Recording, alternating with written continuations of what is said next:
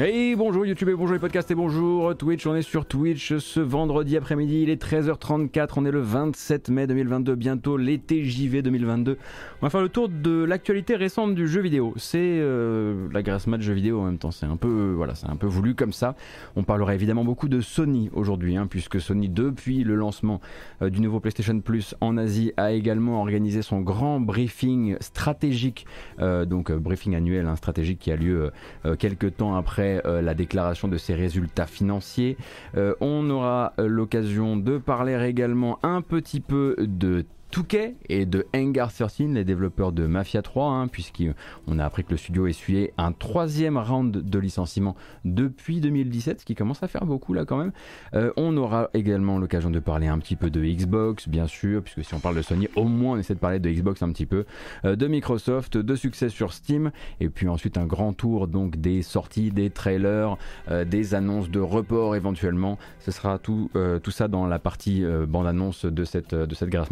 Si vous nous regardez sur YouTube, il y a toujours cette version chapitrée qui vous permet de choisir euh, le sujet qui vous intéresse comme d'hab. Et puis bah, si vous êtes sur YouTube, n'hésitez pas dès à présent à lâcher un pouce vers le haut éventuellement si vous avez apprécié la manière dont je vous ai dit bonjour et peut-être même à, poser un commentaire. Il paraît que pour les caprices de YouTube, c'est pas mal. Merci beaucoup. Nous, on commence dès à présent et comme je le disais avec Sony. Et Sony, avant de parler de leurs résultats et de leur stratégie, on pourrait parler un petit peu de, du dernier sujet sur lequel on s'est laissé à propos de PlayStation, à savoir le PlayStation plus et les nouvelles formes du PlayStation Plus essentiel, on va l'appeler essentiel maintenant, on arrête essential, essentiel, extra et premium, déjà lancé en Asie mais bientôt lancé chez nous à la fin du mois de juin chez nous. Et donc on s'était laissé quand même, on avait passé un bon bout de la matinale dernière, mercredi, à se demander si les douilles financières imposées par Sony aux abonnés du nouveau PS Plus en Asie, c'était un bug ou une feature hein, C'était un peu la question de mercredi. Maintenant, on a un peu plus de réponses. Enfin, en vérité, on a eu plusieurs réponses, l'une à la suite de l'autre. Évidemment, c'est un peu plus compliqué que prévu.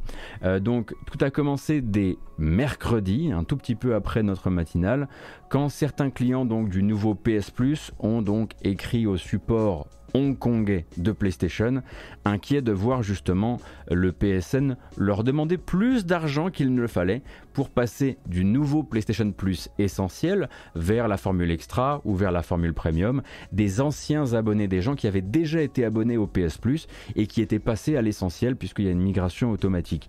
Et donc pour rappel, ces personnes-là en fait disposaient d'abonnements PS Plus d'ancienne génération grâce à des codes, des codes promo, des codes PSN soldés par Sony, hein, donc vendu de manière avec une promotion par Sony. Et ces personnes-là ont eu la désagréable surprise de découvrir que le PSN, au moment où ils essayaient de faire passer leur nouvel abonnement de base essentiel vers de l'extra ou du premium, eh bien le PSN leur demandait plus d'argent qu'aux autres. Plus d'argent qu'aux autres, pourquoi? Parce que manifestement, le PSN considérait que la promo dont ils, dont ils et elles avaient bénéficié, parfois il y a quelques mois, parfois il y a plusieurs années, eh bien était une anomalie de la machine et du coup, eh bien, le PSN essayait de récupérer l'argent qu'avaient économisé euh, les joueurs euh, à l'époque. Et donc là-dessus, l'assistance client asiatique de PlayStation a d'abord répondu que c'était tout à fait normal. Hein. Euh, ce serait donc le comportement, en tout cas selon, le, selon le, le, customer service hongkongais, ce serait le comportement à attendre pour toute transaction du genre. Pas de surtaxe tant qu'on garde son abonnement essentiel, mais l'obligation de restituer les économies qu'on a réalisées il y a quelques années si on cherche à upgrader son plan vers du extra ou vers du premium. Alors évidemment, quelques heures plus tard, le ton avait déjà changé, hein, parce que évidemment, cette première réponse, quand elle tombe sur Internet, les gens sont quand même assez incrédules, ne comprennent pas comment Sony peut maintenir cette ligne-là et se dire que c'est quelque chose qu'ils vont vraiment porter en étendard pour le lancement de leur service. Et justement, Sony s'est dit, hein, grosso modo, la même chose, puisqu'une deuxième version de cette réponse officielle, cette fois-ci de Sony, était diffusée non pas euh, uniquement aux gens qui posaient la question, mais directement sur les réseaux sociaux pour venir éteindre le feu euh, d'un point de vue euh, médiatique, euh, histoire donc voilà, et également de venir supplanter la première d'un point de vue donc de la couverture auprès du public. Et là, je vais vous citer donc ce que cette nouvelle déclaration nous dit. En raison d'un problème technique, les joueurs basés en Asie ayant précédemment, précédemment, acquis leurs abonnements grâce à une promotion ont été débités du mauvais montant lors de la mise à niveau vers un abonnement supérieur. Cette erreur a été corrigée et les joueurs impactés seront crédités de la différence. Merci de votre compréhension. Voilà. Donc, euh, problème technique ou pas problème technique, tentative ou pas euh, de, euh, de passer un petit peu dans le dos des joueurs, ça on ne le saura jamais. Tout est possible dans la mesure où il est tout à fait possible que des problèmes de communication au sein du groupe Sony, c'est très très grand ces choses-là, et puis même d'un coup d'un point de vue des, des, traductions entre les pays, euh, et puis en tout cas laisser penser le support asiatique euh, que la bonne la marche à suivre c'était de dire c'est normal, ce n'est pas un problème technique, même si c'en était un, on n'aura jamais le fin mot de l'histoire, mais quand même voilà en tout cas un aspect du service qui ne viendra pas, en tout cas un aspect, une inquiétude vis-à-vis du, du, nouveau euh, service qui ne viendra pas entacher les futurs lancements d'abord japonais puis américain et enfin européen, euh, même s'il reste quand même une deuxième grande question, hein, puisque je vous rappelle que euh, pour, pour cette partie-là, on n'a toujours pas eu de réponse de Sony. Euh, actuellement, les abonnés asiatiques qui veulent monter en gamme sur leur abonnement, ils doivent payer d'avance pour l'intégralité des mois qu'il leur reste. Mettons que vous ayez profité il y a longtemps d'une belle opération et que vous vous soyez abonné sur 3 ans de PlayStation Plus. Vous êtes désormais automatiquement PlayStation Plus essentiel pour 3 ans. Mais si vous voulez passer en PlayStation Plus extra, vous ne pouvez pas essayer un seul mois ou deux mois d'extra. Actuellement, le PSN demande automatiquement que vous payiez d'avance pour 3 mois de PlayStation Plus extra et pour ça, PlayStation n'a pas encore répondu et n'ont pas en tout cas été, posé l'étiquette euh, des problèmes techniques ou de bugs sur cette partie-là euh, de ce qu'ont pu constater les joueurs asiatiques. Et pour ça, on va attendre évidemment d'autres communications qui il y a quand même de grandes chances qu'elles tombent dans les temps à venir, puisque bah, forcément les médias et les forums et Reddit, etc., se sont emparés euh, de ce genre d'informations et maintenant se demandent si c'est bien sérieux tout ça.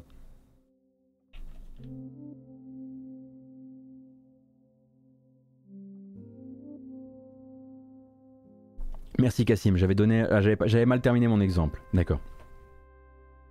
Donc effectivement, entre les petits cafouillages qu'on a là, le fait que les jeux, euh, on va dire euh, rétro euh, classiques, en tout cas arrivent au compte-goutte sur le service, qu'il y ait des gens qui aient trouvé des versions pâles, donc 50 Hz au milieu d'autres versions NTSC, etc., etc. Il y a toujours cette espèce voilà, d'ambiance un peu d'impréparation, et ça nous vient nous confirmer une fois de plus que s'ils l'ont lancé d'abord en Asie, c'est probablement justement pour que ce ne soit pas les Américains et les, Européens là où ils font le maximum de leur business euh, qui soient les plus impactés en tout cas et qui soient les premiers mécontents.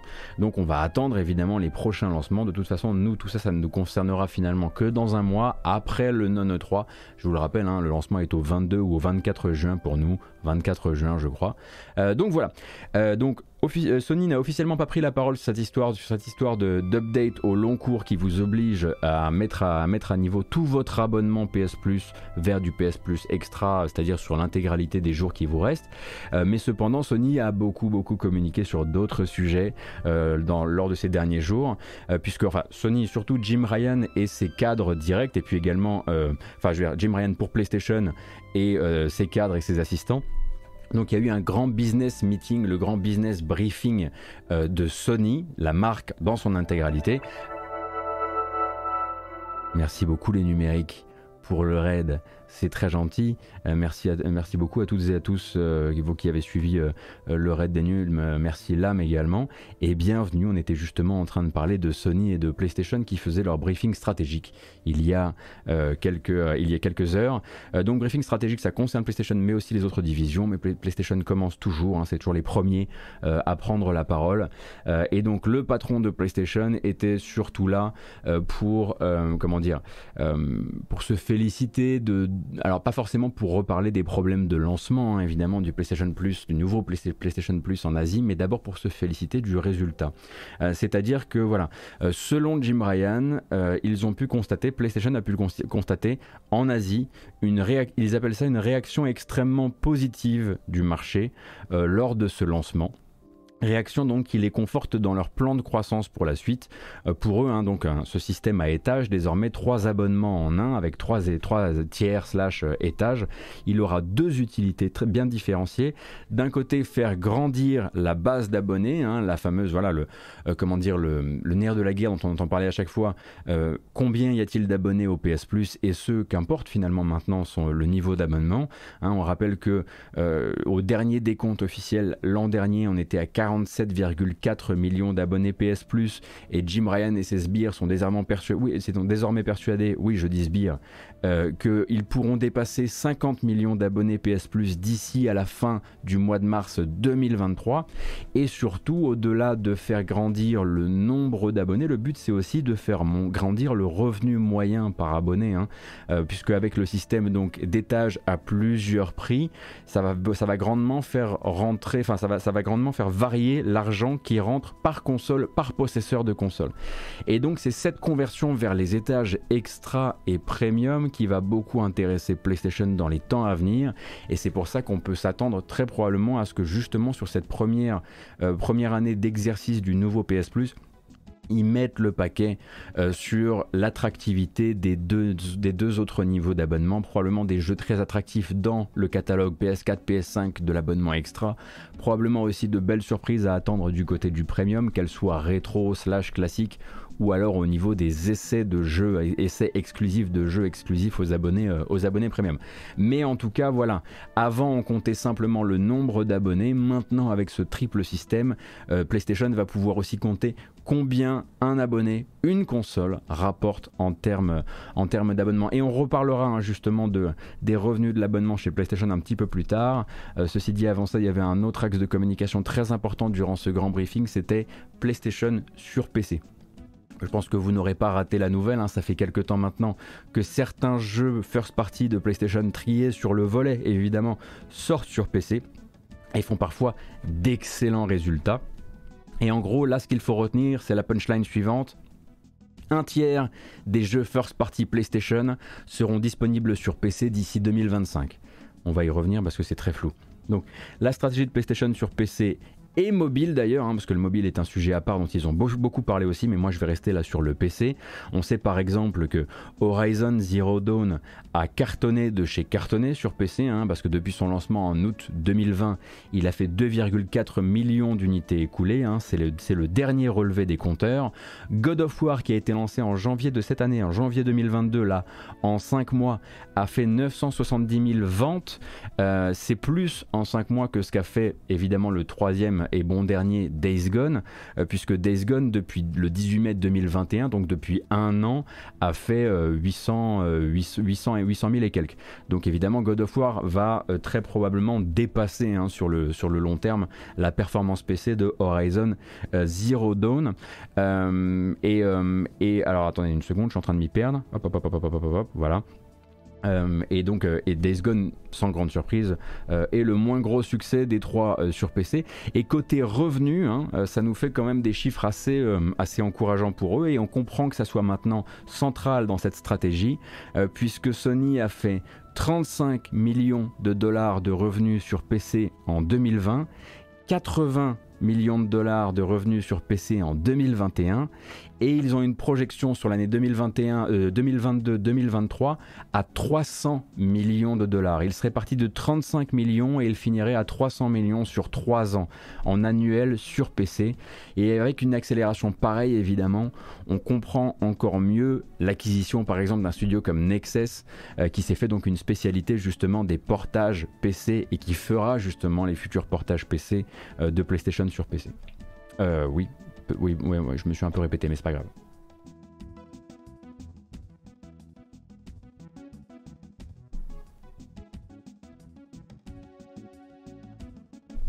Mr. Fox Die, on a encore une vraie question autour de hein, la manière dont, euh, est fabriqué l'abonnement, euh, qu'il soit extra ou premium, sur les questions du temps, euh, à, du temps à considérer pour les tiers, pour les jeux tiers dans le service. De manière assez logique, je dirais qu'il y aura une date limite. Euh, non pas parce qu'il y a besoin de faire une rotation, mais aussi parce que tout simplement, ben, les contrats doivent avoir, des, doivent, doivent avoir des dates butoirs pour pouvoir être raisonnablement négociés. Euh, donc j'imagine que les tiers resteront dans le service pour des durées, alors pas forcément fixes, mais qui seront d'une manière ou d'une autre limitées, sauf peut-être accords spéciaux euh, entre, entre PlayStation et tel ou tel éditeur tiers. Et donc voilà, pour Jim Ryan, et là je le cite encore une fois, un tiers des jeux first party de Sony devront être jouables sur PC d'ici 2025. Et là évidemment on lève un sourcil et on se demande jusqu'où il remonte dans son raisonnement, euh, le père Jim Ryan. Alors je tiens à vous rappeler hein, que Jim Ryan, pour lui PlayStation ça commence avec la PS4. Hein.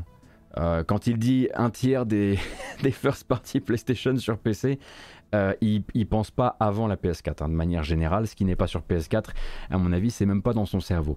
Euh, alors on pense évidemment à Bloodborne, on pense évidemment euh, à Demon Souls, on pense à Ghost of Tsushima, au Spider-Man, à Ratchet Clank, à The Last of Us bien sûr, et toutes ces choses-là, mais surtout, surtout, surtout, notre Seigneur et Maître à tous, Returnal.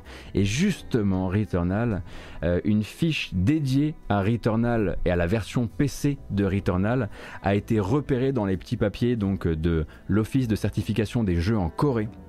Euh, ce qui risque fort donc de pointer vers une annonce très prochaine de l'arrivée du jeu de Housemark, enfin du plus grand jeu de Housemark on peut le dire, sur PC. Là le mois de juin arrive, ce serait très probablement le bon euh, moment. Alors non, lui, lui c'est pas, euh, c'est peut-être pas la certification coréenne pour lui. C'est peut-être qu'il est déjà, voilà, il est apparu dans le back-end de Steam. Celui qui a été certifié en Corée, en revanche, pour sa future euh, distribution, a priori, euh, c'est God of War Ragnarok. Donc, est-ce qu'on peut s'attendre à ce que dans les temps à venir, Sony communique à la fois sur l'arrivée de Returnal sur PC et sur la date de sortie de God of War Ragnarok? Il y a quand même de grandes chances que ce soit le moment. En tout cas, c'est une confirmation supplémentaire du fait que euh, le nouveau God of War était un jeu de 2022, restera un jeu de 2022 et ne débordera pas de son cadre. Et ça, c'est quelque chose que tous les insiders disent depuis un certain temps maintenant. Rassurez-vous, celui-ci, euh, euh, serait prêt à, celui-ci serait prêt à sortir. Alors pas sur PC, hein. voilà, il sera pas en retard, mais pas sur PC Ragnarok, pas au lancement. Hein. Euh, PlayStation va garder sa, peut-être que je me suis mal exprimé, euh, PlayStation va garder sa stratégie qui consiste à sortir les jeux sur PC après. Il faut d'abord que ça soit quand même des, des drivers de vente pour leur console.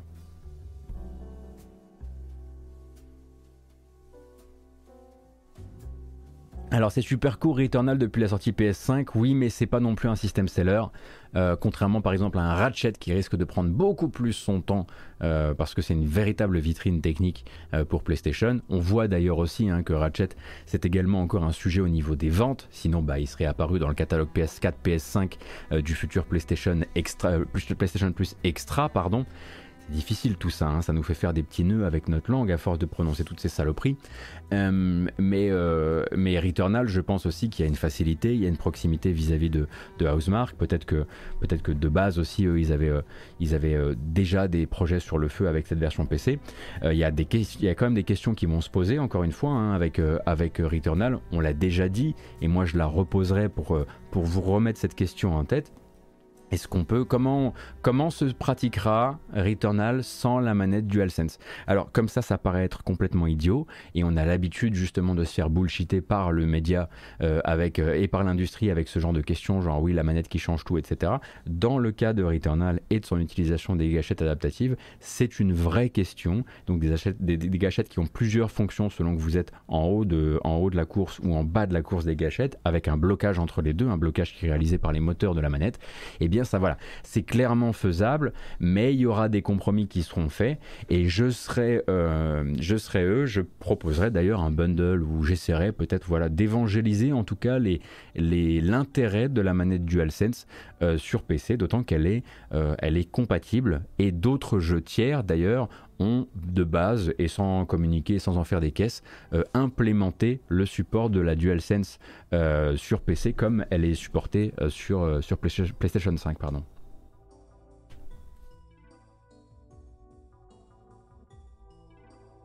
Alors attention, je dis pas que c'est injouable, hein, mais en termes de ressenti, et voilà, il y a des, en termes de confort, il y a un ou deux trucs qu'il faut adapter, c'est tout.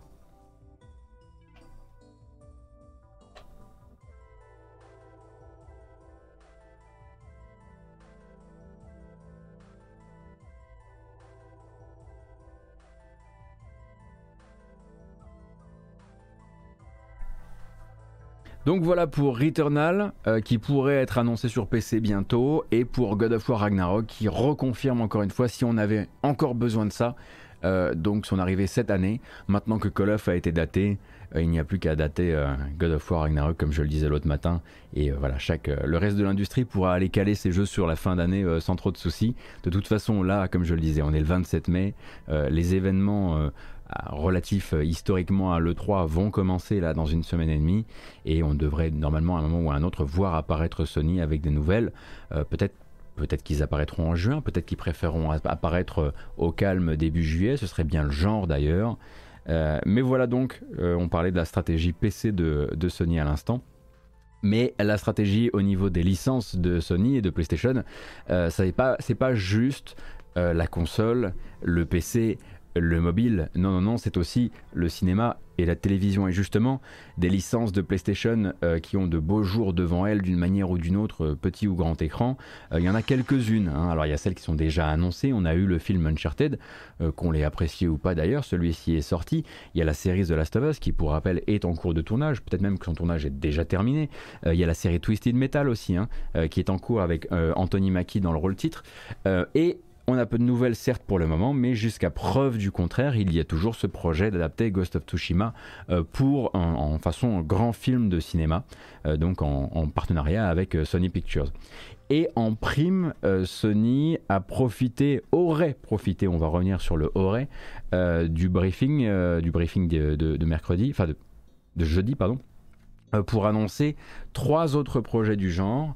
A priori, une série Horizon, donc Horizon Forbidden West, Horizon Zero Dawn, la série Horizon, les histoires de Aloy, pour le compte de Netflix, et une autre série God of War, cette fois-ci chez Amazon Prime. Hein. Euh, de toute façon, je ne sais pas si vous avez euh, capté un petit peu comment Sony fonctionne avec ses licences euh, jeux vidéo. C'est distribué un petit peu partout chez tous les diffuseurs. Il n'y a pas un diffuseur spécialisé dans les adaptations de jeux vidéo. Et la troisième licence au centre des discussions en termes d'adaptation petit ou grand écran, ce serait Gran Turismo.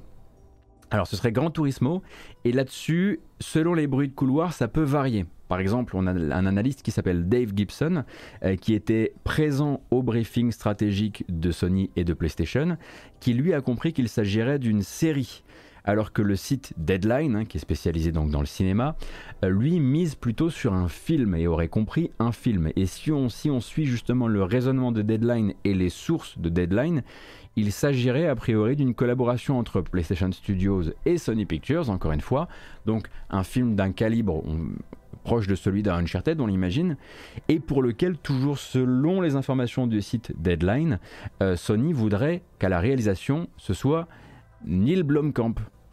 Alors Neil Blomkamp, euh, euh, qui a plus de projets euh, non sortis que de projets sortis, à force d'être attaché ou rattaché parfois de force à des projets, qu'il s'agisse de, films, de séries ou de jeux vidéo d'ailleurs. donc voilà, hein, le réalisateur de Chappie par exemple. je ne sais pas trop ce qu'il irait faire sur Grand Turismo, mais peut-être que Sony a des idées sur, ce, sur cette question. Ou alors c'est un homme qui se transforme en voiture. Ah.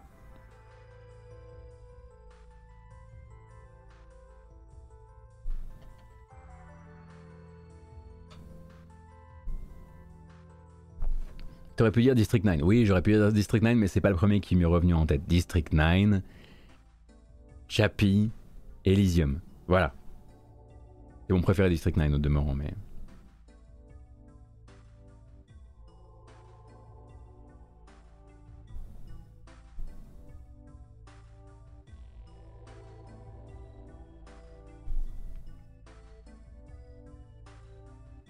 Alors Blomkamp, il a été associé à euh, Alien, euh, il a été associé aussi pendant un temps à, euh, à Robocop, Blumkamp, il est associé actuellement à. Vous l'avez peut-être entendu ça. Le grand Battle Royale 2.0 avec peut-être des NFT dedans, dont on avait regardé une bonne annonce il y a quelques jours, pour lequel il doit, si mes souvenirs sont bons, euh, fournir du scénario et donc permettre un nouveau type de Battle Royale qui serait beaucoup plus narratif. Est-ce qu'il a été associé à Halo? Ça, je ne sais pas. Au final, ce sera comme le solo du dernier grid.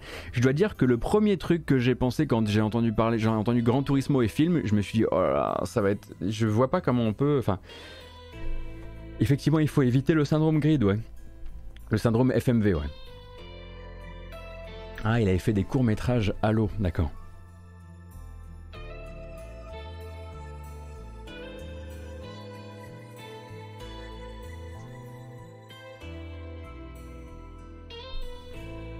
Alors, est-ce que Sony n'a pas également annoncé 11 autres licences adaptées?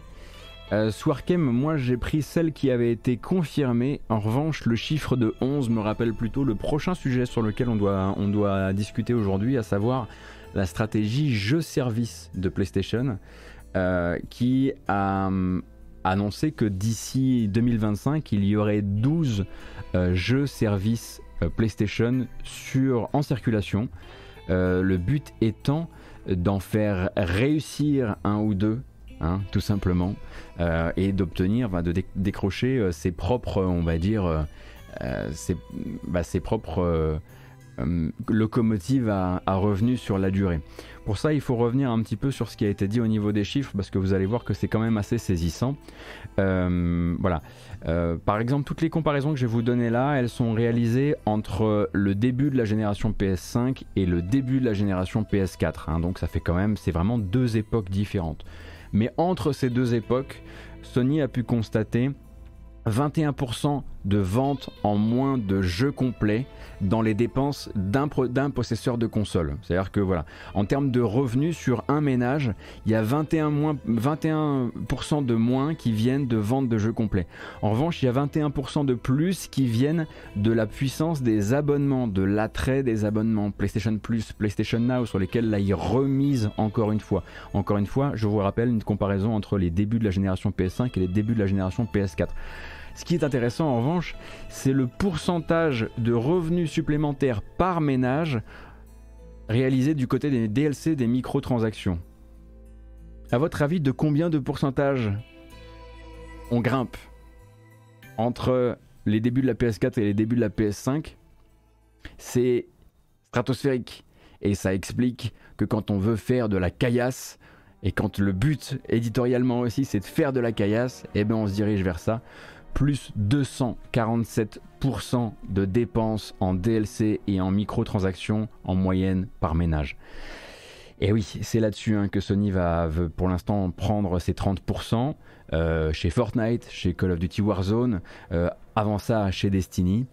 Euh, et demain, ils voudraient le faire mieux que ça, déjà avec Bungie, puisque maintenant que Bungie est chez eux, en tout cas dès que tout ça se sera validé, eh bien ils prendront plus 30%, mais 100%. Et c'est pour ça aussi qu'ils veulent une dizaine de jeux-services dans leur carton pour les années à venir.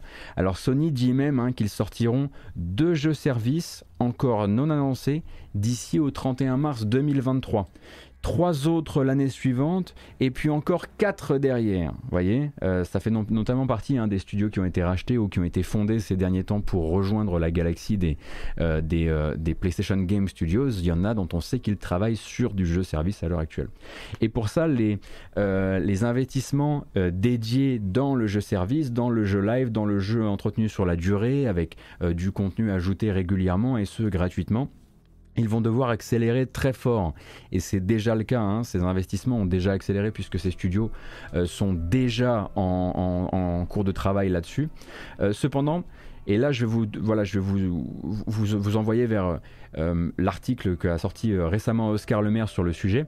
Si on en croit la lecture des chiffres que justement en fait Oscar Lemaire sur son site Ludostri, euh, ça ne devrait presque jamais, pour l'instant, rimer avec une réduction des investissements tournés vers le jeu vidéo traditionnel. Puisque voilà, vous voyez le premier réflexe, par exemple, les premiers réflexes sur le chat, ça va être de dire, ok, Sony, les, grands jeux solo vont mourir. A priori, c'est un petit peu le cas cette année. Euh, si on compare par exemple à 2019, un tout petit peu moins d'investissements euh, réalisés dans le jeu, dans le jeu vidéo, on va dire à distribution traditionnelle, et ça devrait ensuite réactiver accélérer d'ici 2025. Là encore, Oscar Lemaire est votre ami évidemment, puisqu'il rappelle aussi que les projections de cette réaccélération des investissements dans le jeu traditionnel chez Sony, pour rester quand même, pour accompagner euh, ce qu'ils investissent dans le jeu service, pour qu'on ne puisse pas aussi bah, les accuser de ne faire plus que du jeu service, a priori cette accélération, elle ne sera pas forcément à la hauteur d'autres données. Par exemple, elle ne sera pas à la hauteur des très grands revenus euh, qu'ils espèrent rentrer dans les cinq prochaines années. En gros, avec de tels revenus, ils pourraient investir beaucoup plus dans le jeu solo et en tout cas dans les projections qu'ils se font, à qu'ils se font sur les trois prochaines années, voilà, ça pourrait être estimé comme un petit peu timide. Une autre donnée que repère Oscar Lemaire, et c'est d'ailleurs un de ses violons d'ingres depuis longtemps, et ça c'est très intéressant pour nous de le voir comme ça, euh, les investissements euh, dans le jeu vidéo traditionnel que veut faire Sony sur les trois prochaines années n'ont pas forcément l'air d'accompagner dans leur accélération le prix grandissant des développements de jeux vidéo. Hein. Je vous rappelle que euh, quand on dit quand on dit c'est terminé, voici les quadruple A, c'est pas forcément une bonne nouvelle. C'est juste de dire qu'on est arrivé à un point maintenant où tous les développements coûtent, vous le savez, les jeux, les jeux coûtent de plus en plus cher à développer. Euh, et euh, ce n'est ça ne fait que d'ailleurs, il y a des articles de, Oscar sur le sujet sur son site. Euh, ça ne fait qu'accélérer. Et c'est pas du tout linéaire ces trucs-là. Et il faudrait justement que les investissements accompagnent ça pour qu'on puisse, pour que Sony puisse prétendre dans 5 ans sortir des jeux massifs comme ceux qui sont sortis ces cinq dernières années par exemple. Et pour ça, en tout cas, leurs projections, et ce ne sont que des projections, hein, tout ça, ça se, ça se, corrige, ça se, ça se, ça s'amende euh, sur la durée, euh, ne serait pas forcément euh, à la hauteur. Et c'est vrai que si on regarde cette, cette, cette présentation, qui est une présentation financière et stratégique qui a été réalisée hier, on a peu entendu parler. Bien sûr qu'on a entendu, on a vu les gros logos, voilà les jeux qui sortent bientôt, regardez comme c'est rassurant ce beau logo God of War. Derrière, ça parlait quand même beaucoup, beaucoup, beaucoup de jeux services euh, chez Sony et ils veulent faire un plein gaz là-dessus. La question, c'est comment ils vont réussir à, faire un plein gaz à base de euh, on veut en sortir 10 pour qu'il y en ait peut-être deux qui collent au mur et sur lesquels on reste euh, focus sur les années à venir, sans que dans l'opinion publique on leur reproche euh, vis-à-vis de leur manière de fabriquer le jeu vidéo déjà euh, traditionnel, qui est d'en faire peu mais de les faire gros, du coup avec des périodes où on a l'impression qu'il ne se passe rien, parce que les développements sont longs et que les calendriers peuvent être bousculés, comme par exemple ça a été le cas avec la crise sanitaire. Donc l'opinion publique à ce moment-là, quand il sortira peut-être plus de jeux euh, services que de gros jeux premium, il faudra trouver une manière de lui parler. Et euh, je me demande bien comment ils vont, euh, comment ils comptent faire ça. Est-ce qu'ils comptent changer la manière dont ils, communiquent? Est-ce qu'ils se verraient faire plus de, euh, plus de, de communautaires? Je sais pas. Je me pose la question.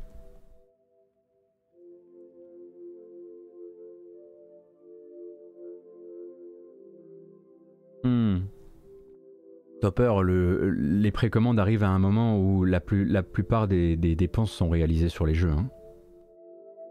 Les précommandes, on ne précommande pas un jeu inexistant, enfin sauf si vous jouez à Star City. Pardon, excusez-moi, j'ai juste fourché. Je voulais pas. Oh, je vais encore. Oh non, ils vont.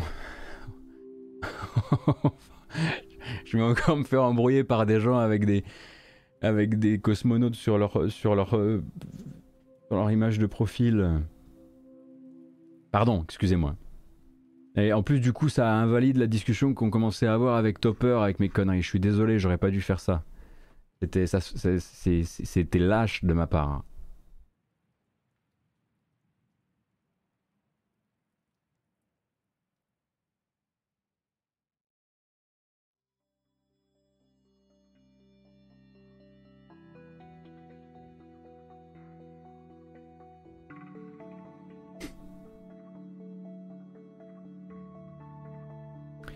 Bon, pour le reste, en tout cas, de tout ce qui est lié aux chiffres de Sony, je vous renvoie vraiment à cet article d'Oscar Lemaire qui est en accès libre. En plus de ça, hein, je vous rappelle que voilà, Ludostri c'est sa plateforme, c'est son travail, c'est là-bas qu'il y a des articles qui sont payants. Et voilà l'article Sony en route vers les jeux services de Oscar Lemaire euh, est, en, est, en, accès gratuit et vous permettra du coup de découvrir son travail. C'est là-bas notamment hein, que vous découvrirez voilà, certaines petites, euh, certaines petites euh, infos intéressantes que je vais vous teaser sans vous les donner exactement pour que vous, pour que, vous cliquiez sur le lien. par exemple, quel pourcentage d'utilisateurs de PS Plus le sont encore sur PS4 Quel pays consomme le plus chez PlayStation Qui sont les outsiders d'un point de vue des futurs territoires qu'il faudra aller conquérir pour Sony, etc. etc., etc. Ça, ça se passe sur euh, avec cet article Sony en route vers les jeux services. On ne va pas entendre Oscar du coup par rapport au fait qu'il devait venir. Je, recevrai Oscar, mais là j'étais un petit peu euh, moins incapable de faire vraiment des organisations parce qu'à n'importe quel moment je pouvais annuler des streams.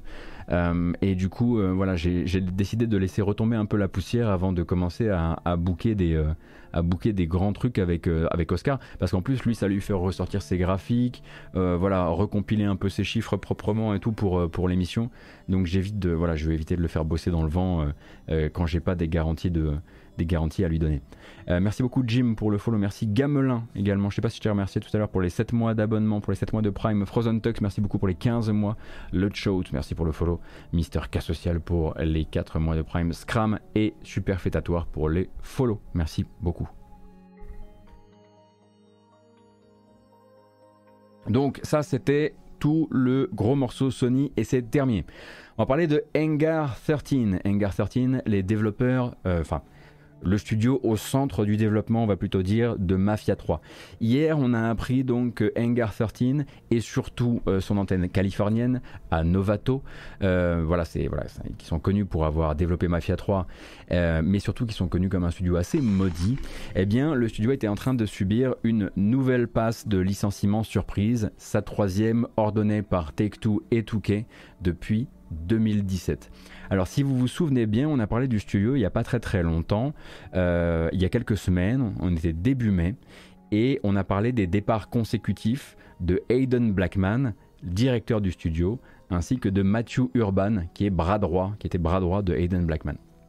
Et donc, on découvrait alors une enquête, euh, une antenne californienne du studio, pardon, ce qui était l'antenne historique, qui ne s'était pas vraiment relevée en fait de l'annulation du méga projet Volt, Volt, un projet à 50 millions de dollars. Et là, faut en envoyer de la précommande pour le, pour le rattraper, celui-ci, qui devait être euh, le Destiny de Take-Two quelque part, en tout cas le Destiny, le Destiny de Touquet. Euh, une annulation qui date de l'an dernier euh, et qui avait manifestement laissé le studio un peu sur le carreau. Euh, Touquet savait pas trop quoi en faire depuis, en tout cas pour son antenne californienne. Ils avaient pas mal sous-traité pour d'autres, par exemple sur Tiny Tina's Wonderland où ils avaient filé un coup de main. Et en gros, la rumeur disait que les deux départs des deux, on va dire numéro 1 et numéro 2 du studio, pourraient être suivis par d'autres employés qui étaient inquiets pour l'avenir du studio et en fait, bah, ils avaient raison d'être inquiets. Hein. c'est assez moche. En, gros, le nouveau directeur du studio, qui s'appelle Nick Baines, qui est à la fois pour l'instant directeur de l'antenne californienne et de celle, euh, l'antenne euh, britannique à Brighton, il a annoncé par email hier qu'un peu moins de. Attention, faites le calcul rapide, vous allez vous rendre compte que là, on est littéralement en train de démembrer le studio. Que moins, un peu moins de 50 employés sur les 87 qui restaient en Californie viennent d'être licenciés. Donc c'est un peu, un peu plus de la moitié du studio euh, qu'on lui arrache d'un coup. Euh, donc le studio historique Hangar 13, celui qui a été fondé à Novato en Californie, il accueillait un peu plus d'une centaine de devs au moment de la sortie de Mafia 3. Le reste du boulot était réparti vers les autres, entre les autres antennes. Alors je crois qu'à Brighton ils n'étaient pas encore beaucoup à l'époque, mais il y avait euh, anciennement euh, Check qui était devenu Hangar 13, euh, l'antenne tchèque. Et il y avait également pas mal de studios de co-développement. Évidemment, je ne dis absolument pas que Mafia 3 a été développé à un peu plus de 100 personnes. Vous comprenez bien que c'est pas le cas. Et donc Nick Baines, qui venait de devenir patron de Novato en plus de Brighton, a envoyé un email manifestement depuis Brighton. Euh, et pourquoi il n'était pas présent sur place? Eh bien, tout simplement parce que, comme on en parlait un petit peu l'autre matin, Euh, bah, maintenant, les choses se passent non plus à Novato, mais les choses se passent à Brighton. La, manière dont Nick Baines se retrouve gérant des deux, des, deux antennes dit un petit peu tout ce qu'il y avait à dire.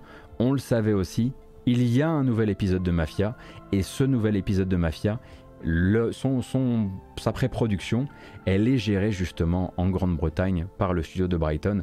Et Novato n'était plus le studio en vue, n'était plus l'antenne de Hangar 13 qui était en vue par 2K Games. Si bien donc euh, que euh, ben, l'éditeur 2K euh, vient donc de confirmer au site Kotaku cette série de licenciements en plus d'une cinquantaine de personnes, en assurant évidemment que cette réduction d'effectifs ne signait pas la fin de cette antenne californienne. Et selon Touquet, là, on va là vous allez voir, on va retrouver un petit peu tous les éléments de langage qu'on retrouve depuis les temps immémoriaux dans l'industrie, qu'on retrouve très souvent dans certains, dans certains bouquins d'ailleurs de Jason Schreier, comme Press Reset. Euh, donc la fameuse période de transition, la période de transition difficile. Le studio avait des projets, manifestement ces projets ont été annulés, on n'a pas trop su quoi faire d'eux, mais c'est une période de, transition difficile qui va ouvrir évidemment une nouvelle, un nouveau chapitre pour le studio et quelque part difficile mais pleine de promesses pour la suite. Bah voilà, tout cas évidemment et Take Two, il s'en fout euh, de sauvegarder les emplois. Alors, alors ils s'en foutent pas tout à fait hein, dans la mesure où ils proposent quand même aux employés euh, de l'entreprise euh, d'essayer de, récupérer, enfin de choper d'autres postes dans d'autres endroits euh, du, du, circuit Touquet, hein, parce qu'il y a d'autres studios, probablement peut-être sur la région, sur la région californienne aussi.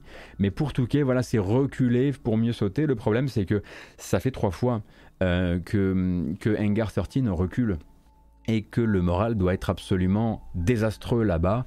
Il faut imaginer qu'il doit rester environ 35 personnes à qui on dit de tenir le coup, euh, alors qu'ils étaient pendant un temps les développeurs de Mafia 3, on va dire ça comme ça, ou en tout cas les développeurs du futur de Mafia, avant que, le jeu ne sorte, euh, et qui, à qui on dit maintenant ça va bien se passer, vous êtes quelque part des survivants, euh, et, vous allez quand même continuer à travailler avec nous.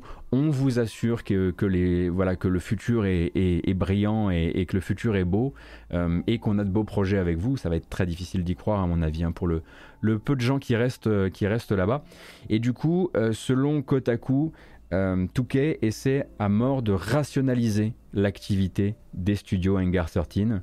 Donc Brighton, manifestement, euh, et, euh, et, Touquet, et, euh, et Engar 13 Check vont travailler main dans la main sur ce nouveau Mafia qui devrait être un préquel qui se passerait en Sicile, si on a tout bien compris.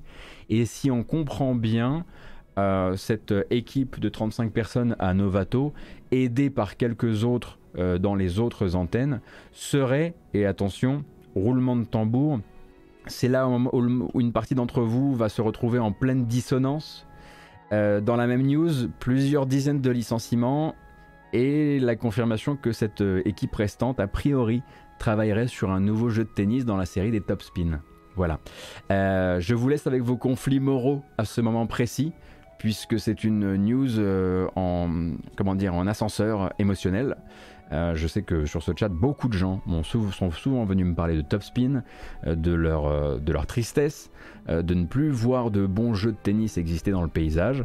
Et eh bien maintenant, justement, Hangar 13, plutôt que d'être des, gens qui proposent des idées, comme ça a pu être le cas par exemple avec, avec Volt ou avec d'autres choses, eh bien ils vont faire ce qu'on leur dit. C'est ça qu'on nous explique à ce moment-là. Hein. Ils vont faire ce qu'on leur dit. Hangar 13 en Grande-Bretagne, ils font euh, Mafia.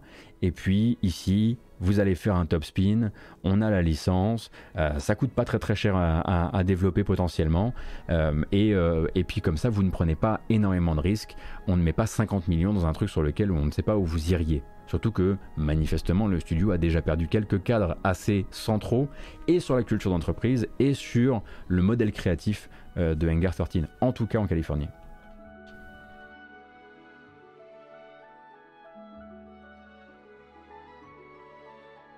Pas mal, Steven, pas mal.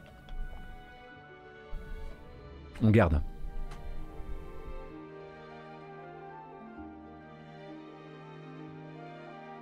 Alors évidemment, hein, c'est absolument pas Touquet euh, qui s'est dit, euh, qui a dit à Kotaku, euh, au fait les gars, oui c'est vrai on a licencié à mort, mais Topspin arrive. Non, non, c'est pas comme ça que c'est passé. C'est Touquet a dit oui, c'est vrai, on a licencié à mort, et c'est les informations de Kotaku et de Bloomberg, hein, puisque Jason Schreier était aussi sur cette, sur info-là, euh, qui ont permis de savoir qu'il y avait un Topspin en préparation. Voilà. Euh, Touquet n'a pas eu le, ah, enfin voilà, Touquet n'a pas eu la, hum, comment dire, euh, l'indélicatesse maximum cette fois-ci de tenter une communication de ce genre-là.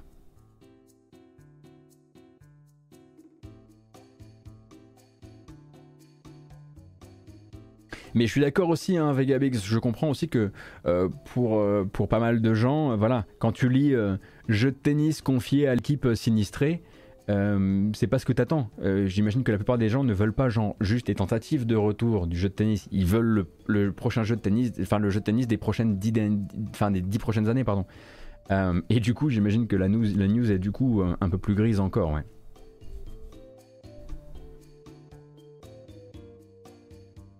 Vous êtes pas mal sur le chat hein, au niveau de la gestion des sujets. Pas mal, pas mal. Alors, vous avez peut-être lu hier que tout récemment, Phil Spencer avait réagi officiellement au récent vote donc hein, pour l'union des salariés de la QA au sein de Raven, un studio Activision qui passera sous un an maximum sous le contrôle de Microsoft. Vous avez peut-être euh, du coup lu que lors d'une réunion du groupe où la question était posée à Phil Spencer, le patron de Xbox avait annoncé qu'il était prêt à reconnaître, et là je cite, prêt à reconnaître la Game Workers Alliance quand l'heure viendrait pour Microsoft et pour Xbox de les reconnaître. Alors ça c'est le titre euh, accrocheur d'à peu près tous les articles de news écrits à ce sujet. Et maintenant on peut essayer de dépasser ça euh, pour voir un petit peu ce que ça peut donner dans le contexte. Parce que si on prend juste cette phrase, il n'y a rien à célébrer de particulier parce que reconnaître une union syndicale qui a été fondée préalablement à un rachat, c'est simplement respecter la loi. Hein. Euh, c'est le droit du travail, c'est la loi de manière générale. Euh, ce que Phil Spencer dit dans le reste de sa prise de parole, en revanche, est beaucoup plus intéressant et va nous intéresser sur la culture d'entreprise de Microsoft de manière générale. Parce que dire oui, je la, je je la reconnaîtrai, c'est ça se passe pas comme ça en fait. En gros, en revanche, il y a une citation qui est beaucoup plus intéressante et qui nous dit Linda Norman et moi, Linda Norman c'est la vice-présidente et conseillère personnelle en gros de Spencer, en gros elle a un, elle a un rôle un peu de, ce type-là. Euh, Linda Norman et moi avons passé beaucoup de temps à me former sur la question des syndicats. Nous soutenons totalement le droit des employés à se syndiquer.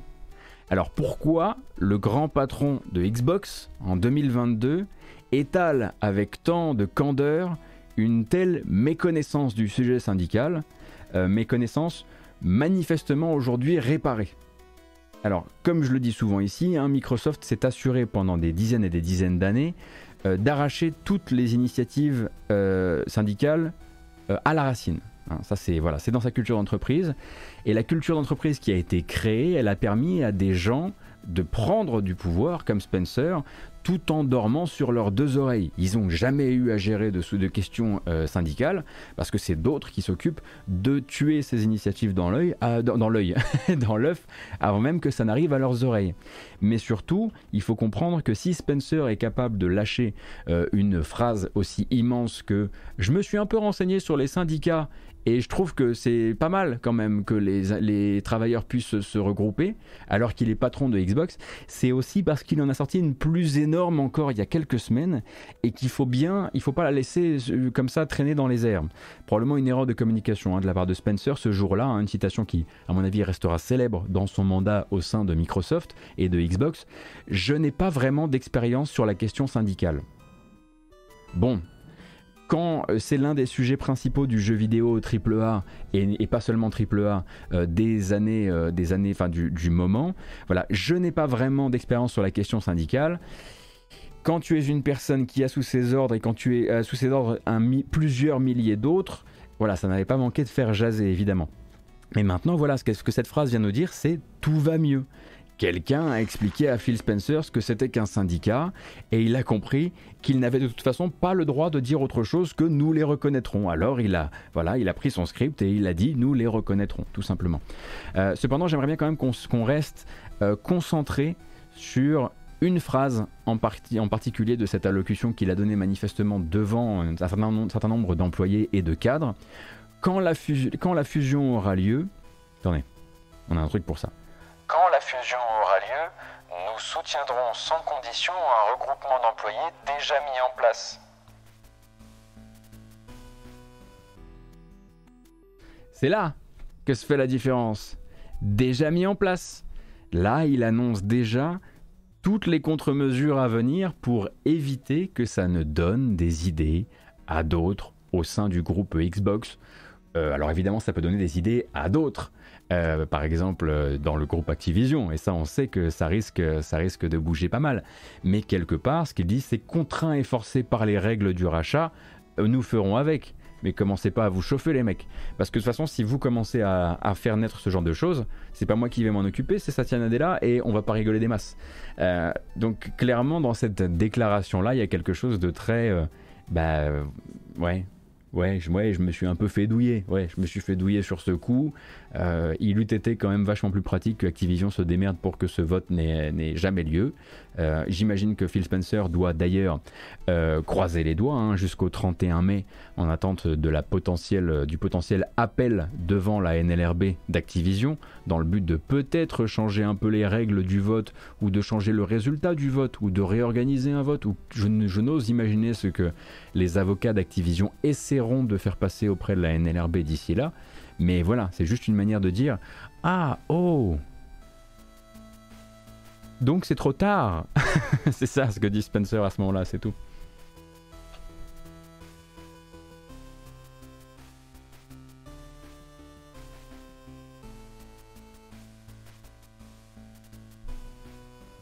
Merci beaucoup Bolette pour les 18 mois d'abonnement, c'est adorable. Merci beaucoup Grietch aussi pour le follow. Est-ce que j'ai remercié Concorde? Je ne crois pas. Merci Concorde.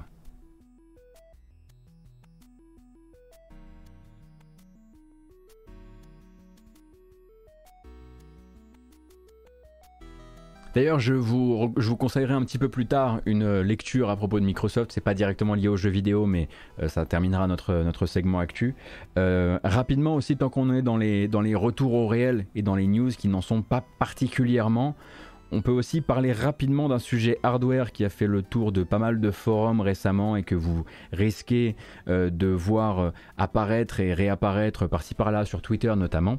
Donc le fabricant de télévision TCL, euh, qui lors d'une présentation qui a eu lieu en Pologne, parlait donc de sa feuille de route à venir et présentait en gros dans ses slides les évolutions à venir côté console de salon. Avec des titres comme autour de 2023-2024, PS5 Pro, et New Xbox Series. Alors évidemment, euh, on ne peut pas manquer, on peut manquer suffisamment de contexte et de connaissance du milieu pour se dire que quand même, si un gros fabricant de grosses télé en sait, euh, en sait deux trois trucs à propos euh, des, plans de Sony et de Xbox, c'est finalement assez normal. Alors pour les gens qui regardent ça et qui auraient pu tomber sur la news, euh, peut-être que vous n'êtes pas forcément rompu à comment tout ça fonctionne, etc. La com jeu vidéo, déjà, ça, ne fonctionne pas comme ça. C'est pas un fabricant de télé qui va officialiser les existences de nouvelles consoles qui peuvent vraiment faire bouger énormément de choses euh, dans l'industrie et dans le portefeuille des gens. Euh, et comme l'explique très bien Jeff Grubb dans un article qu'il a publié récemment sur VentureBeat, Ici, on est vraiment en présence d'un constructeur dont le fond de commerce consiste à spéculer sur les évolutions techniques de ses partenaires, des gens qui vont chercher à afficher, des images sur leur télévision pour mieux faire leur business et vendre des écrans. Le fonds de commerce de TCL, c'est la course à l'armement, c'est les buzzwords, c'est les mots-clés. Et en ce moment, comme pour pas mal d'autres, c'est la fameuse définition 8K. Alors pourquoi ils veulent pousser vers la 8K Parce qu'il n'y a pas 36 manières de continuer à vendre des télés et des télés et des télés. Et le truc c'est que la 8K, eh bien c'est une définition quasiment fantôme désormais, qui n'intéresse personne à part les fabricants de télé. On a par exemple euh, Adam Farlow donc du site HDTV euh, Test qui le dit très bien. Les grosses plateformes de streaming, elles ont déjà dit non et elles ont déjà dit leur profond désintérêt pour de tels volumes de données à streamer un quart des chaînes mondiales de télévision dépassent pour l'instant le 720p. La 4K HDR s'est tenue à bout de bras par le business du jeu vidéo et par le streaming premium pour l'instant. Et tout le monde s'accorde à dire que ça va, c'est bien assez. Mais il y a besoin pour des gens comme TCL de communiquer sur le fait qu'après la 4K viendra la 8K. Euh, et ils ne sont pas les seuls à avoir besoin de cette espèce d'écran de fumée. Et donc de temps en temps, ça tente des choses, ça va en Pologne, ça montre un, ça montre un, PowerPoint avec écrit PS5 Pro pour exciter les gens qui pourraient être dans la salle et que ça pourrait, euh, voilà, qui pourraient euh, voilà, prendre ça, on va dire, à, la valeur, à la valeur des mots qui sont sur, sur le PowerPoint. Donc non, rien d'officiel ou de plausible pour l'heure sur ces sujets-là, mais l'info a quand même permis à Jeff Grubb hein, de glisser que euh, l'une des armes de Sony pour reprendre le contrôle, notamment sur l'offre euh, de PS5, ce sera de passer à un processeur qui va être euh, cette fois gravé en 6 nanomètres au lieu de 7, ce qui va permettre voilà, au niveau de la production de, de, gagner un petit peu en rendement. Et c'était ce que suggérait déjà pas mal d'insiders taïwanais depuis quelques semaines déjà. Mais ça, ça ne changera pas la taille de votre console, ça ne changera pas la gueule de la console, ni même la puissance de la console.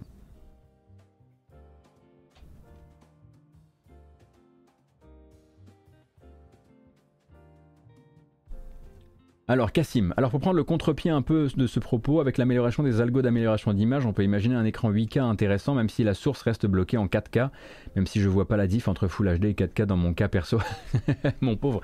Euh, mais oui, effectivement, sur les, sur algos d'upscaling, on a déjà eu de... Nous, on peut, le voir désormais, on a déjà des démonstrations euh, euh, régulières euh, ne serait-ce que, ne serait que du côté de Nvidia, quand, on sait la, quand on sait la définition des images sources qui peuvent être reconstruites en 4K euh, par, par, leur, par leur GPU, oui, j'imagine qu'à terme on pourra créer des. Mais ce ne serait. Mais pour moi, effectivement, là, on serait juste dans la justification de l'existence d'écrans en 8K, quoi.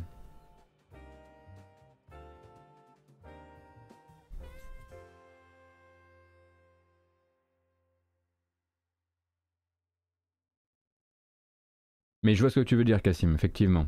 Il y a une possibilité de que ça se démocratise d'une manière ou d'une autre. Ah, démocratiser, c'est un grand mot, mais.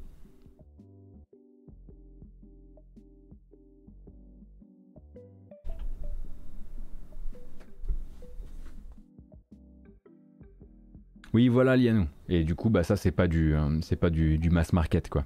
Mais voilà, du coup, non, il n'y a pas de PS5 Pro, il n'y a pas de New Xbox Series.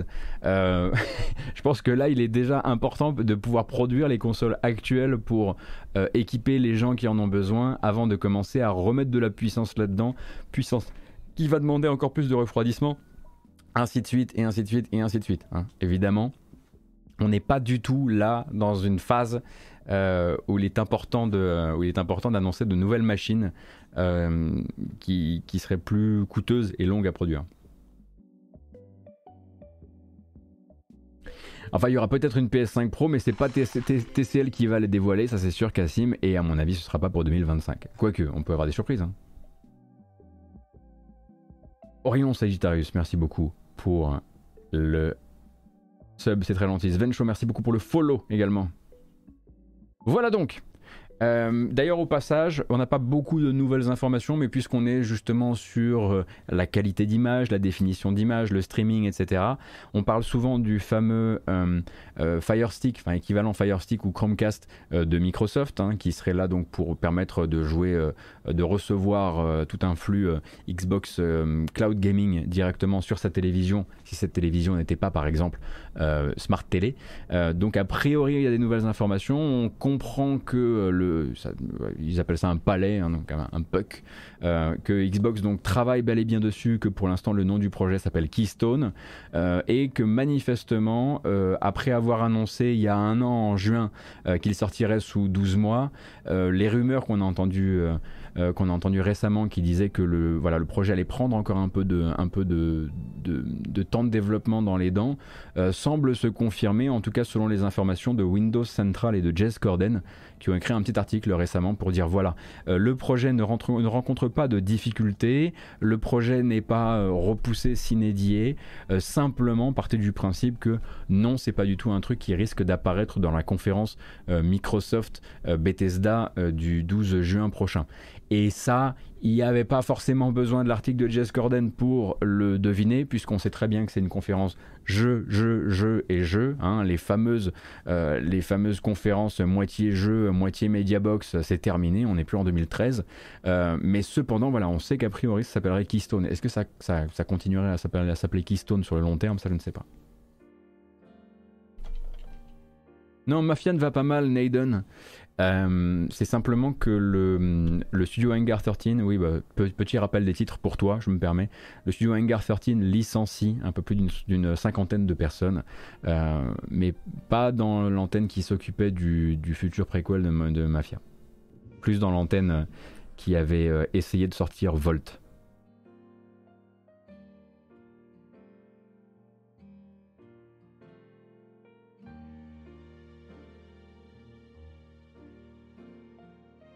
Ah là, bah c'est bon tout ça, c'est bon, on y est presque.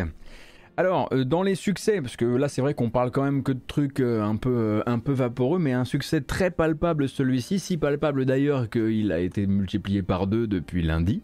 Lundi matin, on a parlé des 500 000 ventes confirmées par Stunlock Studio pour V-Rising, et V-Rising aura mis une semaine de plus pour confirmer le million de ventes en accès anticipé sur Steam. Euh, donc le jeu est sorti le 17 mai dernier et il se targue désormais d'avoir euh, recruté un million de vampires dans leur jeu. Je vous remets la bande-annonce pour les gens qui auraient raté la sortie du jeu.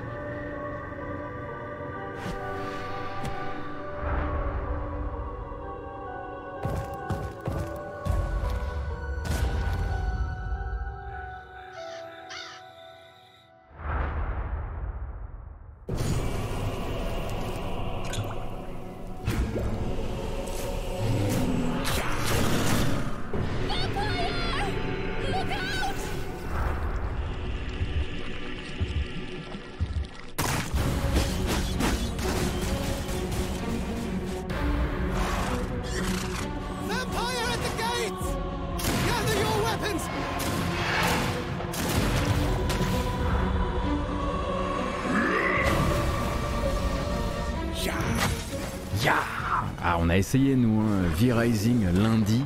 Alors si vous essayez le jeu, surtout ne lâchez pas, ne, euh, ne déposez pas les armes avant d'avoir découvert le système de chasse euh, aux monstres euh, légendaires parce que c'est là que le jeu devient le jeu et puis surtout ensuite quand vous commencez à fabriquer votre, votre château. Mais donc un million de joueurs hein, pour ce qui est pour rappel un mélange entre un jeu de survie et un hack and slash multijoueur hein, où vous pouvez être à beaucoup beaucoup de joueurs sur une seule et même partie. Euh, et donc le studio est évidemment extrêmement fier de pouvoir annoncer de tels chiffres, euh, puisque pour rappel, c'est pas la première fois qu'ils ont qu'ils font d'excellents chiffres. Hein. Ce sont, pour rappel, les développeurs de Battlerite. Euh, et beaucoup pensaient qu'après Battlerite, bon, qui a eu le destin qu'il a eu, euh, eh bien, Stunlock ne pourrait pas reproduire un événement, on va dire l'un de ses succès un peu en, combustion spontanée comme ça et c'est exactement ce qu'ils font euh, avec, euh, avec V-Rising. Et donc, pour rappel, ils attendent, ils, pensent rester environ un an en accès anticipé euh, avant, avant de sortir le, jeu en 1.0. Donc, oui, pour l'instant, vous voyez le jeu partout. Tous les streamers y sont. Tous les gros streamers FR, d'ailleurs, hein, organisent des soirées très souvent pour, pour y jouer en, en très grand groupe. mais ils ne sont manifestement pas les seuls, car je pense qu'on n'est pas sur un million de streamers quand même.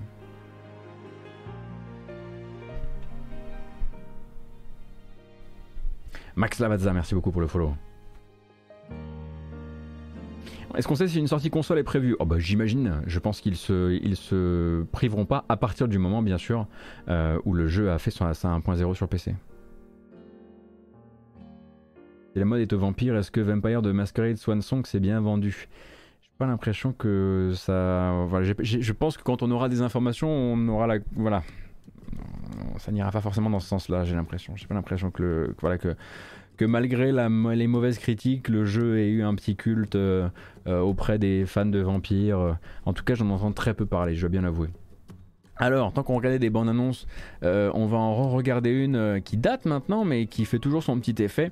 Simplement pour vous dire, et attention, attention, on fait gaffe parce que pour l'instant c'est pas du tout confirmé, c'est une rumeur, une rumeur qui, serait issue donc de l'apparition d'une fiche dans le back-end euh, de PlayStation. Stray, donc le jeu du petit chat qui se balade dans une ville cyberpunk habitée par les robots, développé à Montpellier, celui auquel on a envie de tous jouer, pourrait pourrait sortir éventuellement le 19 juillet si les informations dans le back-end actuel sont bonnes. Si le data mining est bon, ça sortirait le 19 juillet. On attend une confirmation, mais c'est toujours une bonne excuse pour regarder la bande-annonce.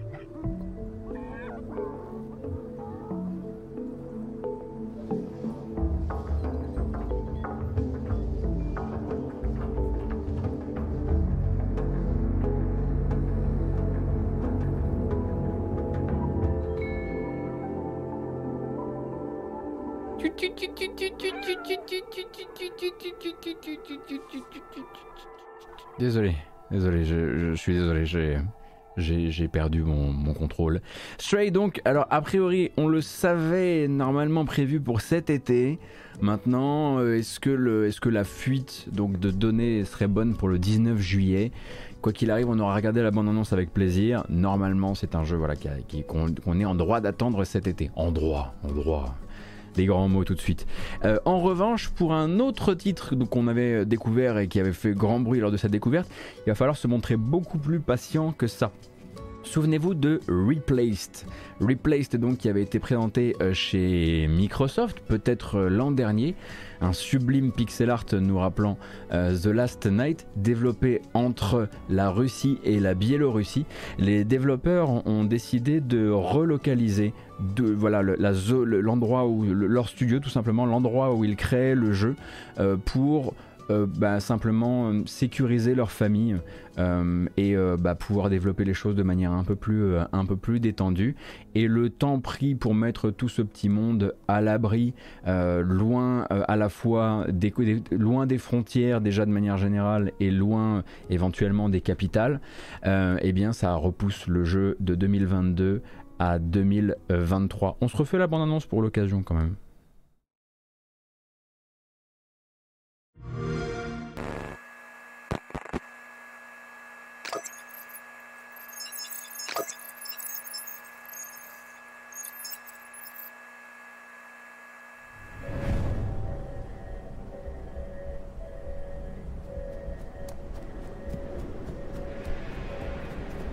Est-ce qu'on peut encore dire du sublime pixel art quand c'est ça? C'est plutôt euh, méthode artistique multiple. Hein.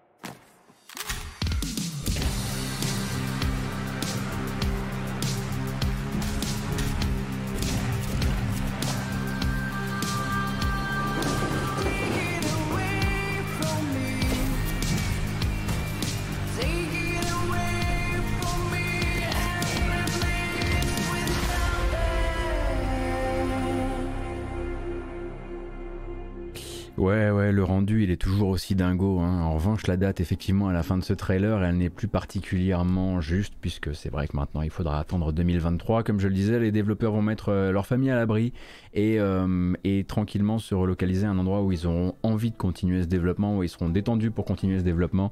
Euh, donc, une sortie qui était déjà annoncée hein, pour Game Pass en Day One, mais qui attendra 2023, comme je le disais. tant qu'on est dans les autres petites news où on va essayer d'aller assez vite, peut-être que vous avez entendu parler de l'événement Save TF2, Save Team Fortress 2. Euh, donc Save Team Fortress 2, c'est un événement, euh, on va dire, euh, là pour réveiller les consciences et surtout réveiller la conscience de Valve à propos de l'état actuel de TF2. État actuel, ben, une infestation de bots absolument catastrophique si c'était qu'un des seuls problèmes, c'en était en tout cas un très gros euh, qui empêche, hein, qui fait que euh, voilà TF2 n'est absolument plus un jeu praticable euh, pour le moment. et du coup, ben voilà, les fans, les streamers, les communautés autour de TF2 ont décidé qu'elles allaient voilà me frapper un grand coup avec avec des streams sur le sujet, avec des articles sur le sujet, avec beaucoup de bruit sur les réseaux sociaux. Leur but pour eux, c'est que Steam, enfin que Valve s'engagent à faire ce qu'ils avaient déjà dit une fois un petit peu, à savoir qu'ils allaient regarder un petit peu ce qu'il y avait moyen de faire. Et a priori, ça a fait suffisamment de bruit, en tout cas pour que Valve re-réponde cette fois-ci et dise on a vu votre ferveur, on a vu votre envie que TF2 redevienne un endroit dans lequel on soit tout simplement on puisse jouer et on va se pencher sur la question. Donc si vous voyez dans les temps à venir le hashtag SaveTF2 tourner, c'est pour ça en fait. Ils appellent ça une manifestation non violente. Leur but étant de ne pas aller harceler les devs, de ne pas aller harceler les employés de Valve sur les réseaux sociaux. Simplement de créer un événement positif qui donne une envie de positivité de l'autre côté auprès des, auprès des développeurs. Parce que c'est très très simple en fait de commencer un mouvement comme ceci et puis de le finir. Voilà, on en parle le vendredi dans cette forme-là et puis le lundi on en parle euh, en matinale et c'est bah devinez quoi, qu'est-ce qui s'est passé? Bah voilà, euh, tous les développeurs de TF2, enfin tous les développeurs, les développeurs qui sont encore chez Valve se sont fait harceler tout le week-end. Donc là le but c'est voilà, ils ont fait une affiche, ils ont fait tout le truc bien pour dire ici on est, on veut pas, on veut que ce soit positif quoi. On veut pas que ce soit toxique pour les devs, on veut leur donner envie de se réintéresser à nous. Je trouve que c'est plutôt une très belle manière de faire les choses et c'est euh, extrêmement touchant quelque part.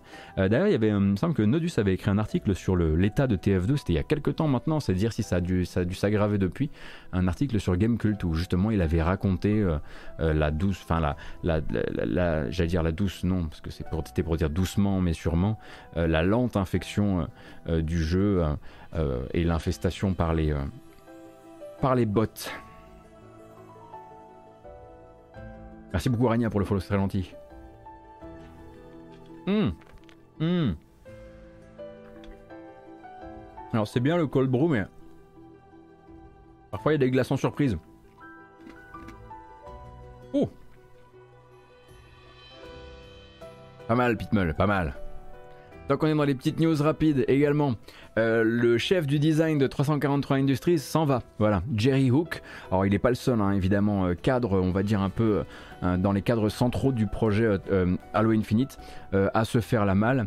Et il n'y a rien de particulièrement bizarre ou alarmant là-dedans. Hein. Je vous rappelle que souvent à la fin des très longues prods, surtout quand elles ont connu voilà des moments difficiles comme celle de Halo Infinite, vous avez voilà une sorte, vous, avez un turnover et vous avez souvent des départs de cadres.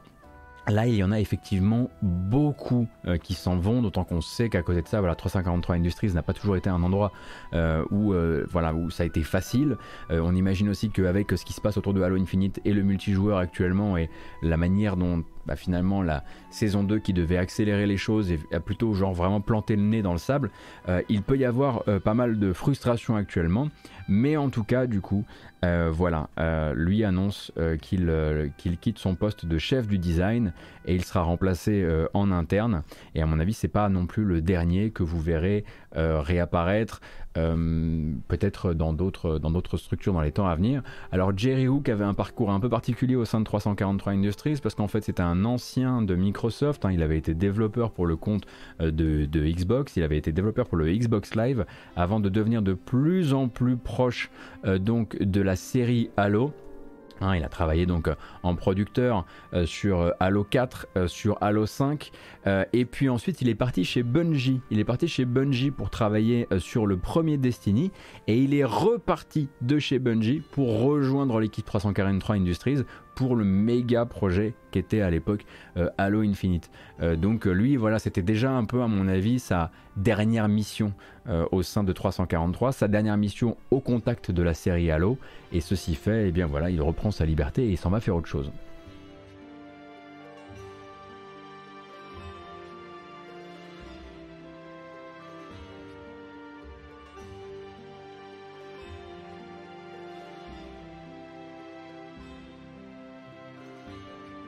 Merci beaucoup Concombre Masqué pour les 17 mois d'abonnement, c'est très gentil. Merci pour le soutien. une dernière news rapide, c'est surtout à destination des, grands bourgeois sur le chat qui possèdent euh, un Steam Deck. Ça y est, alors j'ai dit Steam Deck j'attends évidemment la réaction de Madingue sur le chat. Si vous possédez un Steam Deck, mettez-le vite à jour, mettez vite votre Steam OS à jour et passez en 3.2. Euh, puisque la mise à jour 3.2 euh, manifestement change complètement euh, la courbe euh, d'accélération des ventilos et en fait une machine beaucoup, beaucoup plus silencieuse. Donc ce serait dommage de s'en priver, hein, d'autant que c'était un des problèmes manifestement relevés un peu par tout le monde euh, sur la machine. Et j'avais vu que Citizen confirmait sur les réseaux sociaux. J'ai vu d'autres personnes aussi euh, confirmé. Si vous ne l'avez pas relancé depuis longtemps, c'est peut-être le moment de lui, euh, faire faire un, petit tour de piste. La 3.2 change pas mal les choses, en espérant évidemment euh, que ça ne vienne pas non plus trop, comment dire, bah, trop laisser la, la chaleur s'installer quoi. J'imagine que s'ils ont osé déployer une mise à jour touchant à la courbe de travail du ventilo sur toutes les machines commercialisées, ils se sont, ils ont dû bien tester le truc, hein, en amont. pour éviter de se retrouver avec des retours en, des retours en cascade.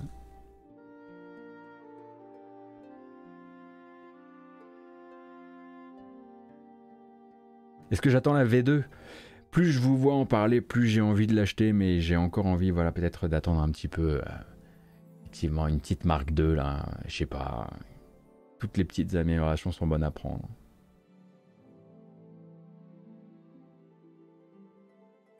Allez, crac. C'est pas comme ça que ça fonctionne? Oui, il y a plein de gens qui, y a plein de gens qui disent attends. Ah, moi, je, comprends bien l'intérêt de la machine, mais je comprends aussi pourquoi j'attends encore un peu. Allez, un dernier truc, c'est pas moi qui vais couvrir le sujet, c'est moi qui vais plutôt voilà, vous diriger sur le sujet éventuellement. Euh, c'est un, article à lire. Euh, en l'occurrence, ça nous vient d'un magazine qui s'appelle euh, Insider, si je dis pas de bêtises et qui parle notamment de quelques cadres au sein de Microsoft. Microsoft et pas Xbox. Microsoft, par exemple, la division réalité augmentée, la division réalité euh, virtuelle, ce genre de choses. Ça parle notamment d'un cadre là-bas qui s'appelle Alex Kipman et de quelques autres euh, qui seraient en gros considérés en interne comme les Golden Boys intouchables de Microsoft, ces gens qui se sont déjà rendus coupables de diverses, diverses inconduites et qui auraient été protégés hein, parce que voilà, euh, parce que considérés comme des talents euh, très importants euh, pour le, pardon, pour pour la marque. et pourquoi on en parle maintenant et pourquoi l'article sort maintenant? Et eh bien justement parce que Insider est allé en fait discuter avec pas mal d'employés du groupe Microsoft dans son ensemble qui s'inquiète en gros de voir, de voir Microsoft et Xbox se rapprocher d'Activision euh, alors que le ménage n'est pas fait chez eux. En gros, acheter, et là c'est une citation de l'article que, je vous, euh, que je vous donne, une citation qui vient d'un ou d'une employée de euh, Microsoft qui a bien voulu parler avec Insider. en gros, je ne... Attendez, je vais la retrouver, parce que là du coup bah, j'ai perdu la citation, c'est un peu dommage. En gros, la question qu'il leur est posée là-bas, c'est vous n'avez pas encore rénové votre propre maison, pourquoi vous en achetez une qui a des problèmes, qui est pleine de saloperies? Euh, et en gros, la question que posent pas mal de gens chez Microsoft, en tout cas à travers cet article, et posent bah, quelque part au public, et puis à la presse, et puis bah, à Microsoft, mais ce de manière publique, c'est euh, euh, est-ce que vous êtes vraiment sûr que c'était euh, ce genre de culture qu'on avait envie d'intégrer alors qu'on a déjà des problèmes en interne, peut-être pas au niveau de Xbox véritablement, mais peut-être au niveau du groupe Microsoft dans son ensemble. Euh, est-ce que faire venir plus de gens qu'il va falloir, dont il faudrait surveiller les agissements, ce n'est pas juste euh, signer le fait que bah, c'est notre culture et que manifestement, euh, si on nettoie pas euh, dans, la, section réalité augmentée et si on, ça, veut probablement dire qu'on ne fera pas non plus le ménage au sein d'Activision. Donc un long paplard sur le sujet que je vous ai pas, qu'on fait pas en long, en large et en travers avec les citations et avec les noms, etc. Parce que c'est pas directement du jeu vidéo et que Microsoft c'est très grand. Euh, mais qui voilà ça, nous permet de le garder quand même de garder quand même en tête euh, peut-être aussi de descendre quelque part Microsoft de son piédestal. Euh, parce que parfois c'est encore un petit peu le cas dans ce genre de dans ce genre d'opération de rachat il y a ce moment un peu compliqué où où on va se dire tiens ceux qui ont des problèmes sont rachetés par l'autre on n'a pas trop, pas trop entendu parler des problèmes de l'autre l'autre doit être mieux, l'autre est un sauveur, l'autre est un réparateur, l'autre est un, grand rénovateur. C'est pas forcément le cas. Et c'est le genre d'article qui permet aussi de remettre les choses en perspective et peut-être de se dire que, en fait, de tout ça, de ce grand mélange, euh, dans ce grand pardon, mélange et ménage fantasmé, il n'y aura pas forcément que des bonnes choses qui sortiront. Quoi. Comment ça, Madingue et pas Modo? Et c'est complètement idiot.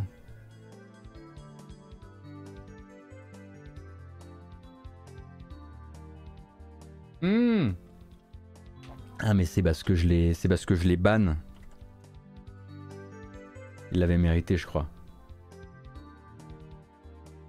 Ah, la vache.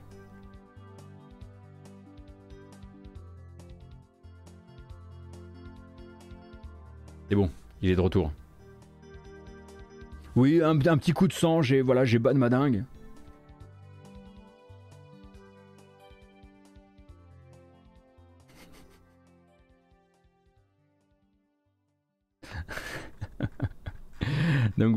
Article chez, euh, chez Business Insider que vous, pourrez, euh, que vous pourrez rattraper. Et écoutez, nous on va se diriger vers les sorties du moment. Enfin, les bandes annonces du moment. Mais non sans une petite bamboche quand même. Alors quoi? Qu'est-ce qu'on écoute? Quel type de fête on veut faire? Une fête à l'ancienne Ah, c'est bon, je l'ai. Eh ben, écoutez, cette bamboche sera sponsorisée par Save TF2. Vous êtes un peu plus de 1500, merci beaucoup pour votre présence. C'est parti pour voilà, quelques minutes de détente et ensuite on passe au trailer. C'est parti.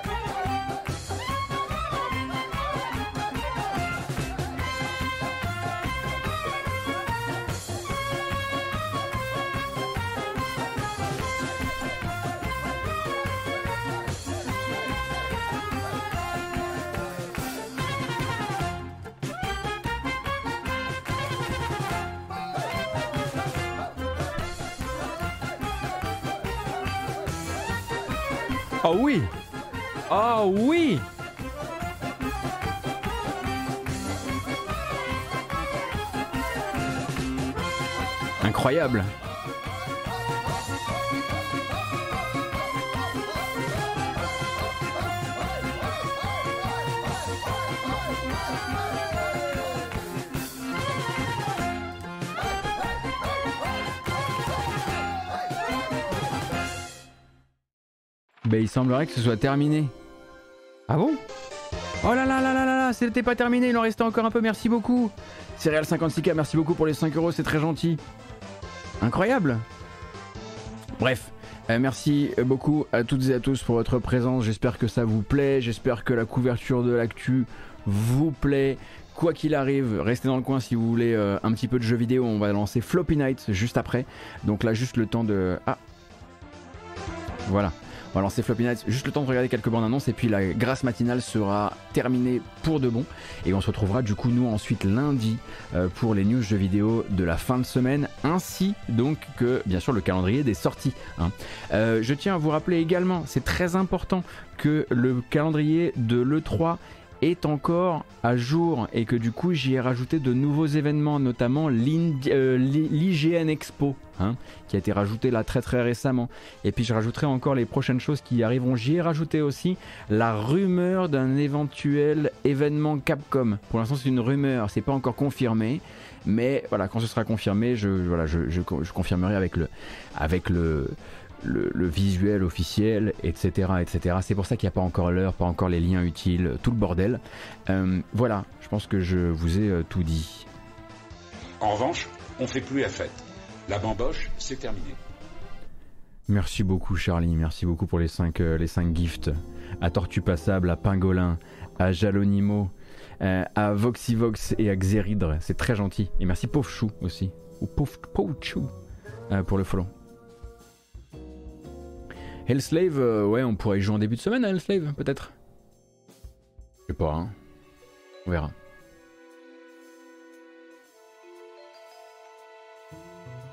Alors, qu'est-ce qu'on a dans les cartons? Ah bah, comme d'habitude, c'est l'heure des nouveaux jeux du Nintendo Switch Online. Et cette fois, pas le pack additionnel, juste Switch Online. NES et Super NES.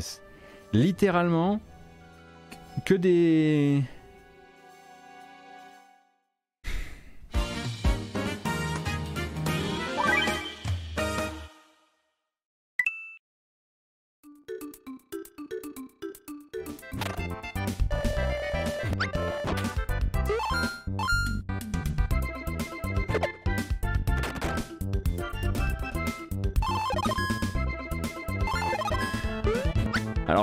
Scaper hein, qui pour Apple est sorti chez nous en 93 euh, sur Super Nintendo, c'est un jeu de dataïste.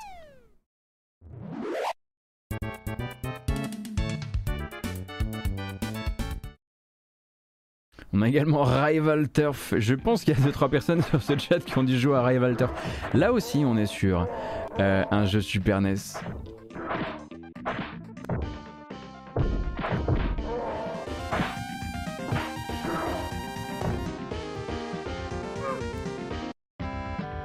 C'est du Jaleco. Hein. Un plaisir.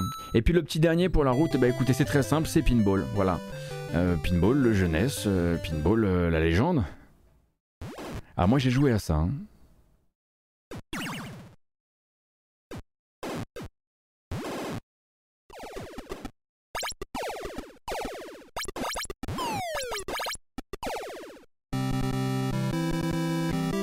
C'est sûr que c'est pas voilà, euh, c'est pas les trucs les plus les plus sexy chocolat du euh, oui sexy chocolat euh, du, du, catalogue. Cependant, eh bien voilà, ça sera votre update de mai pour les catalogues NES et Super NES et c'est déployé dès à présent dans le Nintendo Switch Online. Vous n'avez pas à attendre une seconde de plus pour rejouer à Pinball. Également sorti et ce en je vais pas dire surprise, je vais dire surprise avec un point d'interrogation parce que je suis pas sûr de moi. En surprise? J'en sais rien d'ici à ce que moi je sois informé de l'arrivée de ce jeu, euh, en tout cas sur PC dès à présent, vous pouvez vous procurer Hatsune Miku Project Diva Mega Mix Plus.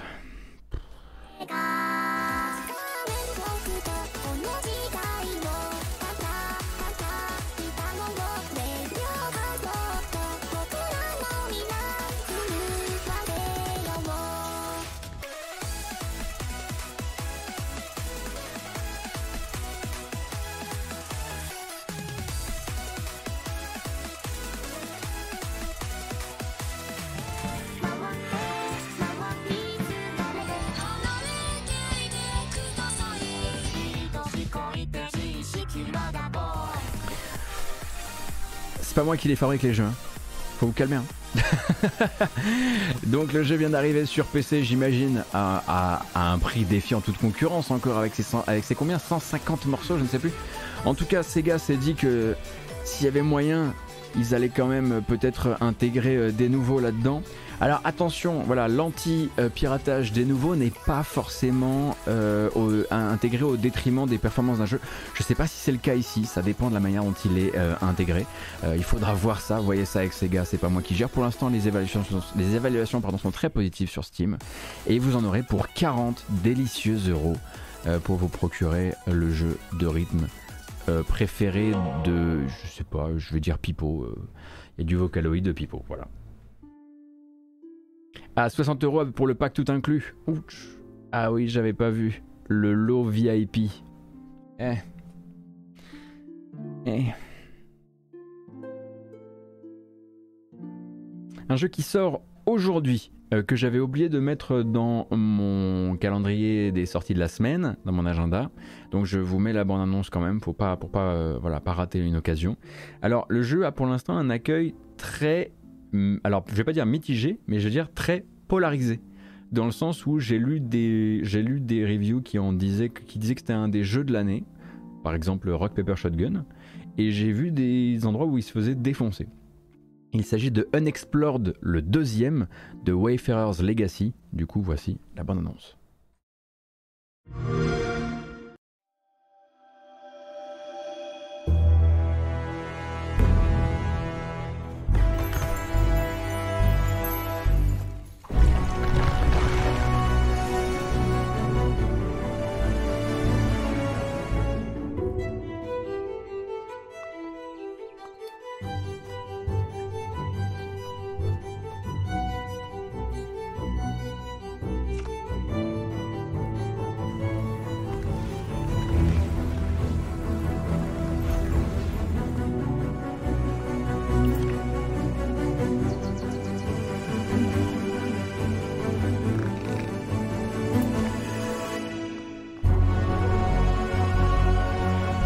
Alors ces développeurs disent qu'il s'agit d'un jeu de rôle roguelite complexe avec des airs de jeu de plateau, un monde ouvert avec des nœuds et une variante originale du système de mort permanente.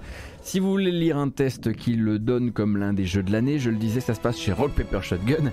Si vous voulez lire un test qui est plutôt vraiment déçu par le jeu, ça va se passer chez PC Gamer, comme quoi. Euh, et donc le jeu est disponible sur PC, mais aussi sur Xbox euh, depuis aujourd'hui. Ou s'il n'est pas encore disponible, il le sera dans quelques minutes euh, slash heures.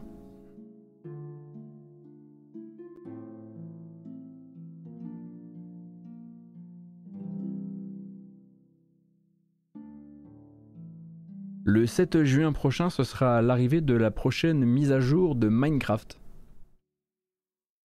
On est bien en 2021, hein, touchez pas votre téléviseur, tout va bien. Euh, qui s'appelle donc The Wild Update, dont vous, avez, dont vous, pouvez, vous pouvez écouter la BO depuis un bon bout de temps maintenant hein, sur les plateformes d'écoute légales, notamment euh, bah, ces 5 morceaux et 5 morceaux composés par Lena Rain, donc euh, ça va. Et si ça peut vous intéresser, il y a une longue vidéo d'une vingtaine de minutes où des gens qui font partie de l'équipe du développement vont vous présenter un peu les nouveautés de la Wild Update. J'ai dit on est bien en 2021 Oh, moi, vous savez, euh, j'ai un peu lâché la rampe. Hein. Pépé, il sait plus trop où il est. Hein. Wow, Bref, vous avez ces 20 minutes de vidéo si vous avez envie de regarder un petit peu de, euh, de, quoi, il, de quoi il retourne. Nous, on va rester sur les news importantes. Et alors, également dans les... Euh, je dis pas que c'est pas important Minecraft, c'est pas ce que je voulais dire, attention. Euh, également toujours prévu pour le 10 juin, la date ne change pas, mais il y a quand même une petite surprise. Euh, je sais pas si vous vous souvenez donc de The Quarry. The Quarry, c'est donc le nouveau slasher narratif à choix et à embranchement de Supermassive. Et donc The Quarry qui va se passer donc dans un, camp de vacances euh, à l'abandon, qui va être un, voilà, un vrai slasher, euh, arrive le 10 juin. Cette fois-ci, Supermassive travaille avec Touquet pour, pour celui-ci. en revanche, il y a une petite surprise quand même. Le jeu sort. Là, il présente 5 minutes de gameplay. On va regarder un petit peu, que vous puissiez voir les acteurs en mouvement, tout ça, la performance Mais il y a eu un petit changement au niveau de la stratégie, c'est-à-dire que l'un des modes multijoueurs du jeu, qui devait proposer à la fois du mode multijoueur en local et à distance, avec notamment la possibilité de voter, ce qui allait faire probablement un tabac euh, sur Twitch, et eh bien ce mode multijoueur là devra attendre et ne sortira pas en même temps que le jeu, ce qui est un peu dommage, mais voilà, l'éditeur a décidé de faire ça comme ça. Sorti le 10 juin.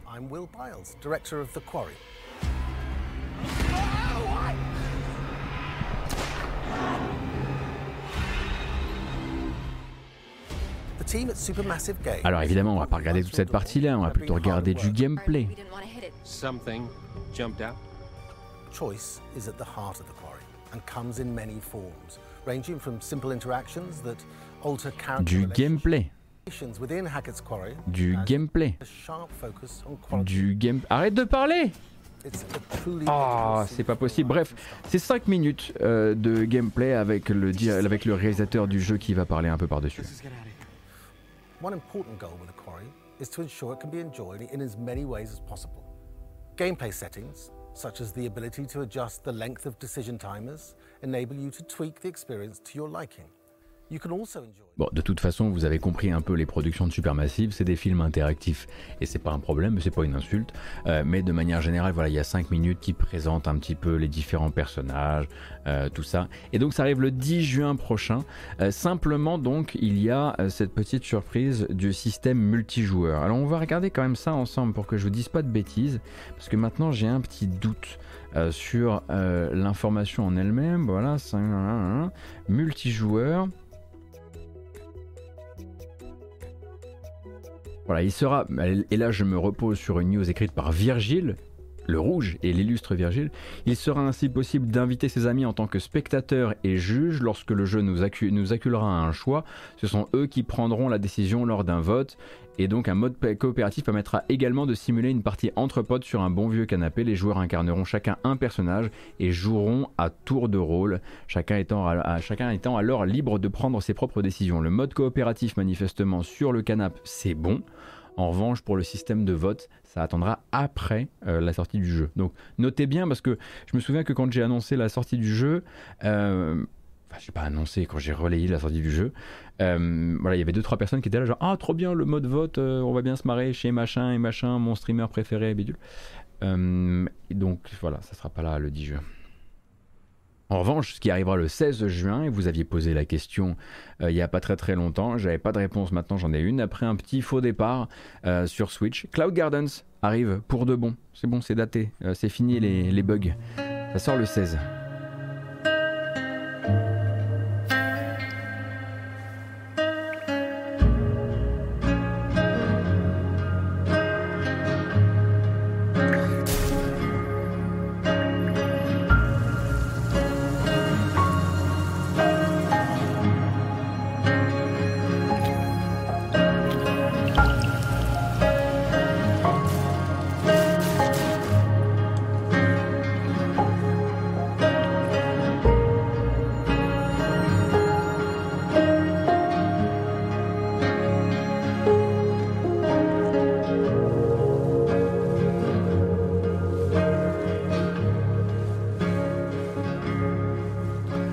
Cloud Garden hein, était déjà sorti sur les autres plateformes et du coup si vous voulez vous écouter la BO, je vois que la question est posée sur le chat, c'est déjà disponible. Vous cherchez donc simplement euh, Cloud Gardens euh, OST et c'est par Amos Roddy qui vient de sortir la belle l'OST également de Citizen Sleeper.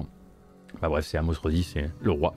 Euh, donc voilà, déjà dispo. Et qu'est-ce que je vois aussi là-dedans? Voilà, on discute un peu avec le chat. Est-ce que j'ai testé la démo de Storyteller? Oui, j'attends très fort. À l'instant, Sega va organiser un événement. Ah, l'annonce d'un nouveau projet le 3 juin. Bon, je vais rajouter ça dans le, calendrier de l'E3. Préparez-nous, préparons-nous à être hypés puis déçus. Comme le veut la tradition. Euh, direction le 8 juin d'abord et puis ensuite le 22 juin, c'est en deux temps pour The Cycle. Alors qu'est-ce que c'est que The Cycle? The Cycle Frontier, c'est le projet actuel de, du studio Jagger. Et donc c'est un free-to-play, et figurez-vous que c'est également le free-to-play le plus wishlisté sur Steam. C'est pas moi qui, voilà, j'ai trouvé l'info, donc je vous, la, je vous la rends telle quelle. Et donc ça va se lancer, ça va lancer, le jeu va euh, d'abord sortir sa pré-saison le 8 juin, et ensuite la saison 1 sera lancée le 22 juin. Et euh, nouvelle bande-annonce pour l'occasion. Euh, on est évidemment loin du Jagger de de Spec Ops. Hein. Ça fait un bout que c'est. Voilà.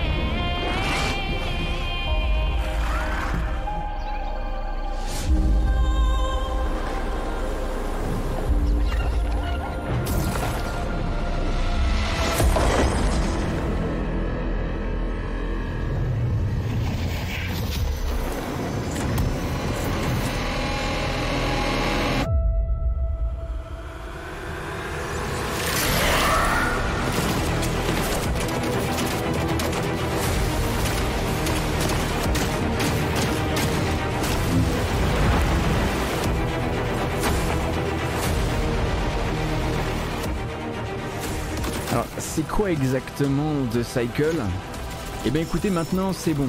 On a un terme pour désigner ces jeux-là. Un extraction shooter. Alors c'est pas le premier extraction shooter que vous voyez et que vous verrez, hein. c'est devenu voilà un genre de plus en plus euh, pas forcément singé mais de plus en plus répandu, euh, qui mélangera du coup à la fois du joueur contre joueur et du joueur contre l'environnement. Voilà, Tarkov dans l'espace, euh, c'est une manière de dire extraction shooter d'une autre manière, par exemple. Il plusieurs bêtas, toutes n'ont pas été effectivement d'une euh, stabilité sans faille. Donc euh, ils lancent d'abord le jeu le 8 juin avec ce qu'ils appellent la pré-saison, peut-être une manière justement de faire un soft launch pour bah, débugger le plus important. Et ils sortiront ensuite la saison 1 le 22 après avoir, après avoir stabilisé un maximum du jeu. C'est un free-to-play, ils font après, ils font ce qu'ils veulent à partir de là. Euh, le 23 juin, un tout petit peu plus tard, ce sera la sortie d'accès anticipé d'un titre qu'on avait, dont on avait déjà regardé une bande-annonce il y a longtemps, quand il était entré en accès anticipé. Ce qui me montre que ça y est, maintenant on est dans l'ère où la machinale a survécu suffisamment longtemps pour annoncer les entrées et les sorties en accès anticipé avec Gordian Quest, euh, qui est pour l'instant en accès anticipé sur Steam si je dis pas de bêtises.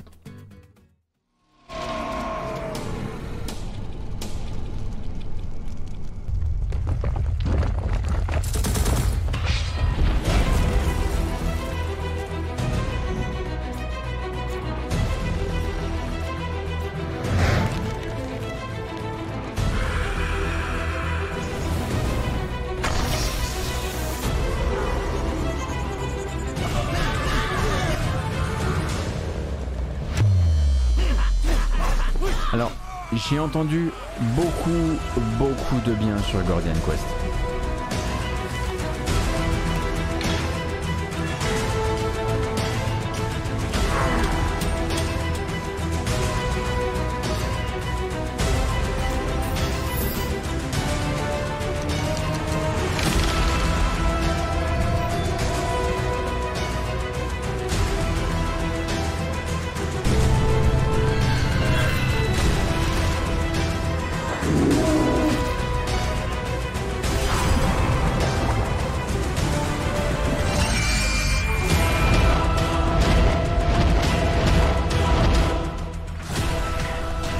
Compliqué de se retrouver dans des situations euh, où il y a des cartes, où il y a du roguelike, où il y a effectivement tous les keywords actuels et de dire j'ai entendu beaucoup de bien sur le jeu. Il y a une partie des gens qui ont la fatigue maintenant de ces, de ces jeux-là. Il paraît que donc celui-ci, a priori, voilà, le, plus intéressant, ce serait justement que tout ça, ça raconte une grande histoire euh, et que c'est ça un petit peu qui le sépare de pas mal de ses congénères. Moi, j'ai pas encore essayé, euh, donc je, laisse évidemment. Je laisse les, autres, parler. Von qui dit c'est cool, mais pour moi il manque un petit truc pour accrocher pleinement. C'est un chouïa trop, trop dispersé pour être aussi bien qu'un Slide Spire slash Monster Train.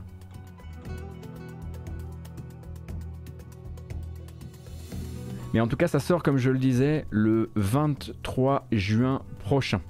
Et ensuite, on va se diriger vers septembre. Je vous rappelle que là, je fais pas un calendrier, c'est les dernières bandes annonces qui sont sorties, donc il y a forcément des jeux qui sont sortis, enfin qui ont été datés entre, dont on a déjà regardé la, bande annonce dans une matinale précédente. Et ensuite, c'est le lundi qui fait foi. Le lundi, on dit qu'est-ce qui sort dans la semaine qui vient? Euh, le 2 septembre, c'est l'arrivée du, voilà, du jeu que vous attendez toutes et tous. Il n'y a finalement que moi qui l'attends pas, je crois, et je suis sûr que d'ici là, vous aurez réussi probablement un, à me faire acheter le jeu, deux, à me faire découvrir qu'il y a un personnage que j'adore, et en fait à, faire de moi un joueur de JoJo's Bizarre Adventure. Mais donc JoJo's Bizarre Adventure All-Star Battle Air sort sur console et PC le 2 septembre, et il y aura bientôt une démo sur PS5 et sur PS4. Voilà, comme ça vous êtes prévenus. Et pour l'instant, effectivement, toutes les personnes qui ont essayé d'obtenir l'information du netcode et donc du rollback, n'en ont pas eu. et je crois que euh, le mystère reste euh, entier. Euh, puisque j'ai vu la même chose que Von. Des gens qui, quand ils demandaient s'il allait avoir du, du rollback netcode, se faisaient bloquer par le développeur.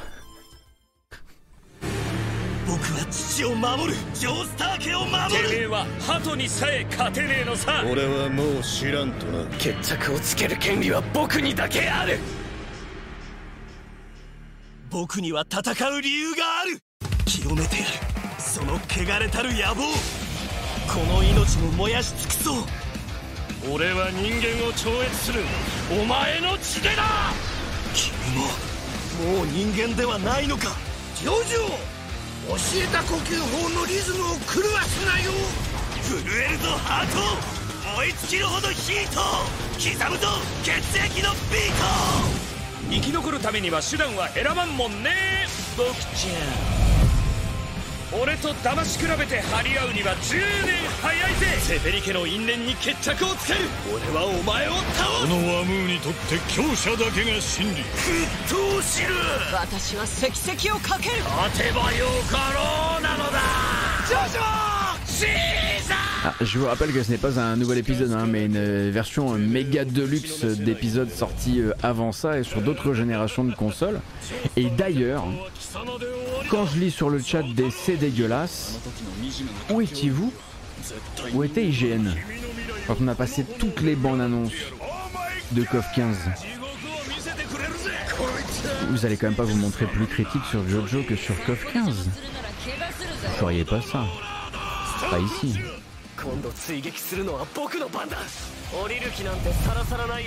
Bon, c'est bon, j'ai eu ma dose. Voilà. Non, non, même ça, la musique là, c'est trop, c'est trop. Ah, voilà. Oh. 2 septembre, hein. 2 septembre. Et on, voilà, on, verra, euh, on verra si d'ici là les développeurs débloquent les gens qui demandent s'il y aura du, du rollback netcode. Je trouve ça génial. Les balls qu'il faut pour, euh, c'est du, euh, c'est du Camilla matériel que de, que de bloquer les futurs acheteurs qui posent la question. Euh, une dernière bonne annonce pour la route, un peu plus mignonne cette fois-ci, toute euh, courte, hein, 40 secondes à peine, euh, pour vous rappeler que Dragon Quest Treasures est une réalité, mais pas encore. On n'a pas encore de date et on n'a pas encore de plateforme. Mais Dragon Quest Treasures là montre quelques images dans le but de hyper un petit peu, et on imagine que Square Enix devrait profiter des temps à venir et du fameux été JV 2022 euh, pour donner un peu plus d'infos sur le jeu.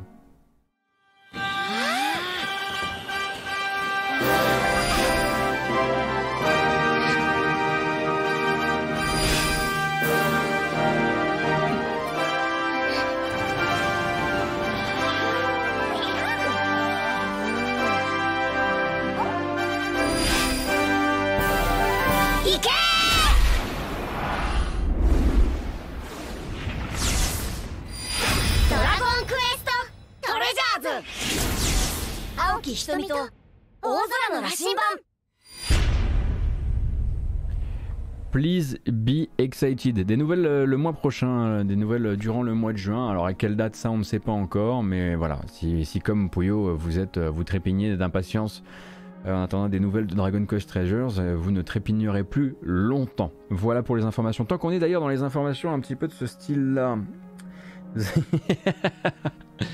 Euh, euh, bah, Il n'y a pas encore beaucoup d'informations, Gilles Delouze, sur, euh, sur Dragon Quest Treasures pour le moment. Et il n'y a pas encore les plateformes non plus, Superplow. On attend date plateforme, on attend tout, c'est très vaporeux encore comme projet.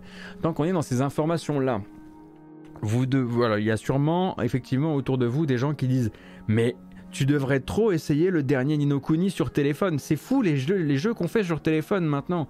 Bon, certes, c'est un peu gacha, mais quand même. Attention où vous mettez les pieds, euh, puisque euh, certes, un nouveau Nino Kuni s'est, euh, comment dire, invité sur plateforme mobile, mais les développeurs ont déjà également exprimé la feuille de route du projet, et la feuille de route passera par bientôt la possibilité d'échanger certains objets en jeu contre des crypto-monnaies, et à terme d'y intégrer toutes sortes de NFT. Voilà. Euh, donc sachez euh, que le, voilà, le projet final du jeu, vraiment, ce sera ça. C'est pas écrit dessus là tout de suite. Là, le jeu, il est mignon, euh, c'est un gacha, c'est classique. C'est déjà la douille, c'est déjà de la prédation maximum, mais c'est classique. Sauf que là, ça serait gacha plus NFT au final. Voilà. On embrasse level 5, évidemment.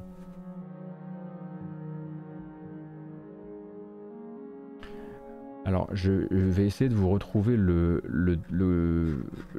tweet qui a repéré l'info à propos, de la feuille de route.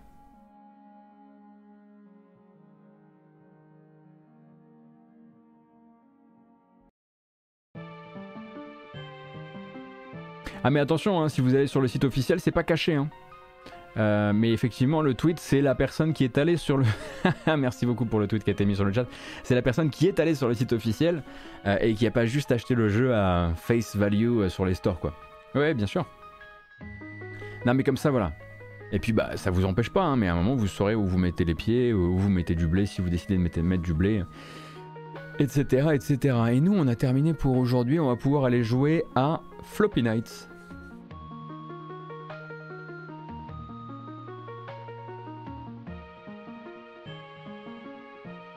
Et on donnera rendez-vous ensuite lundi matin pour les news. On met d'abord en boîte? Oui.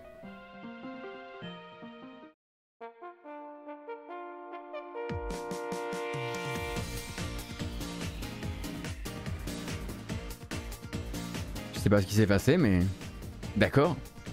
Merci beaucoup à toutes et à tous pour votre présence cet après-midi pour la grasse mat jeux vidéo.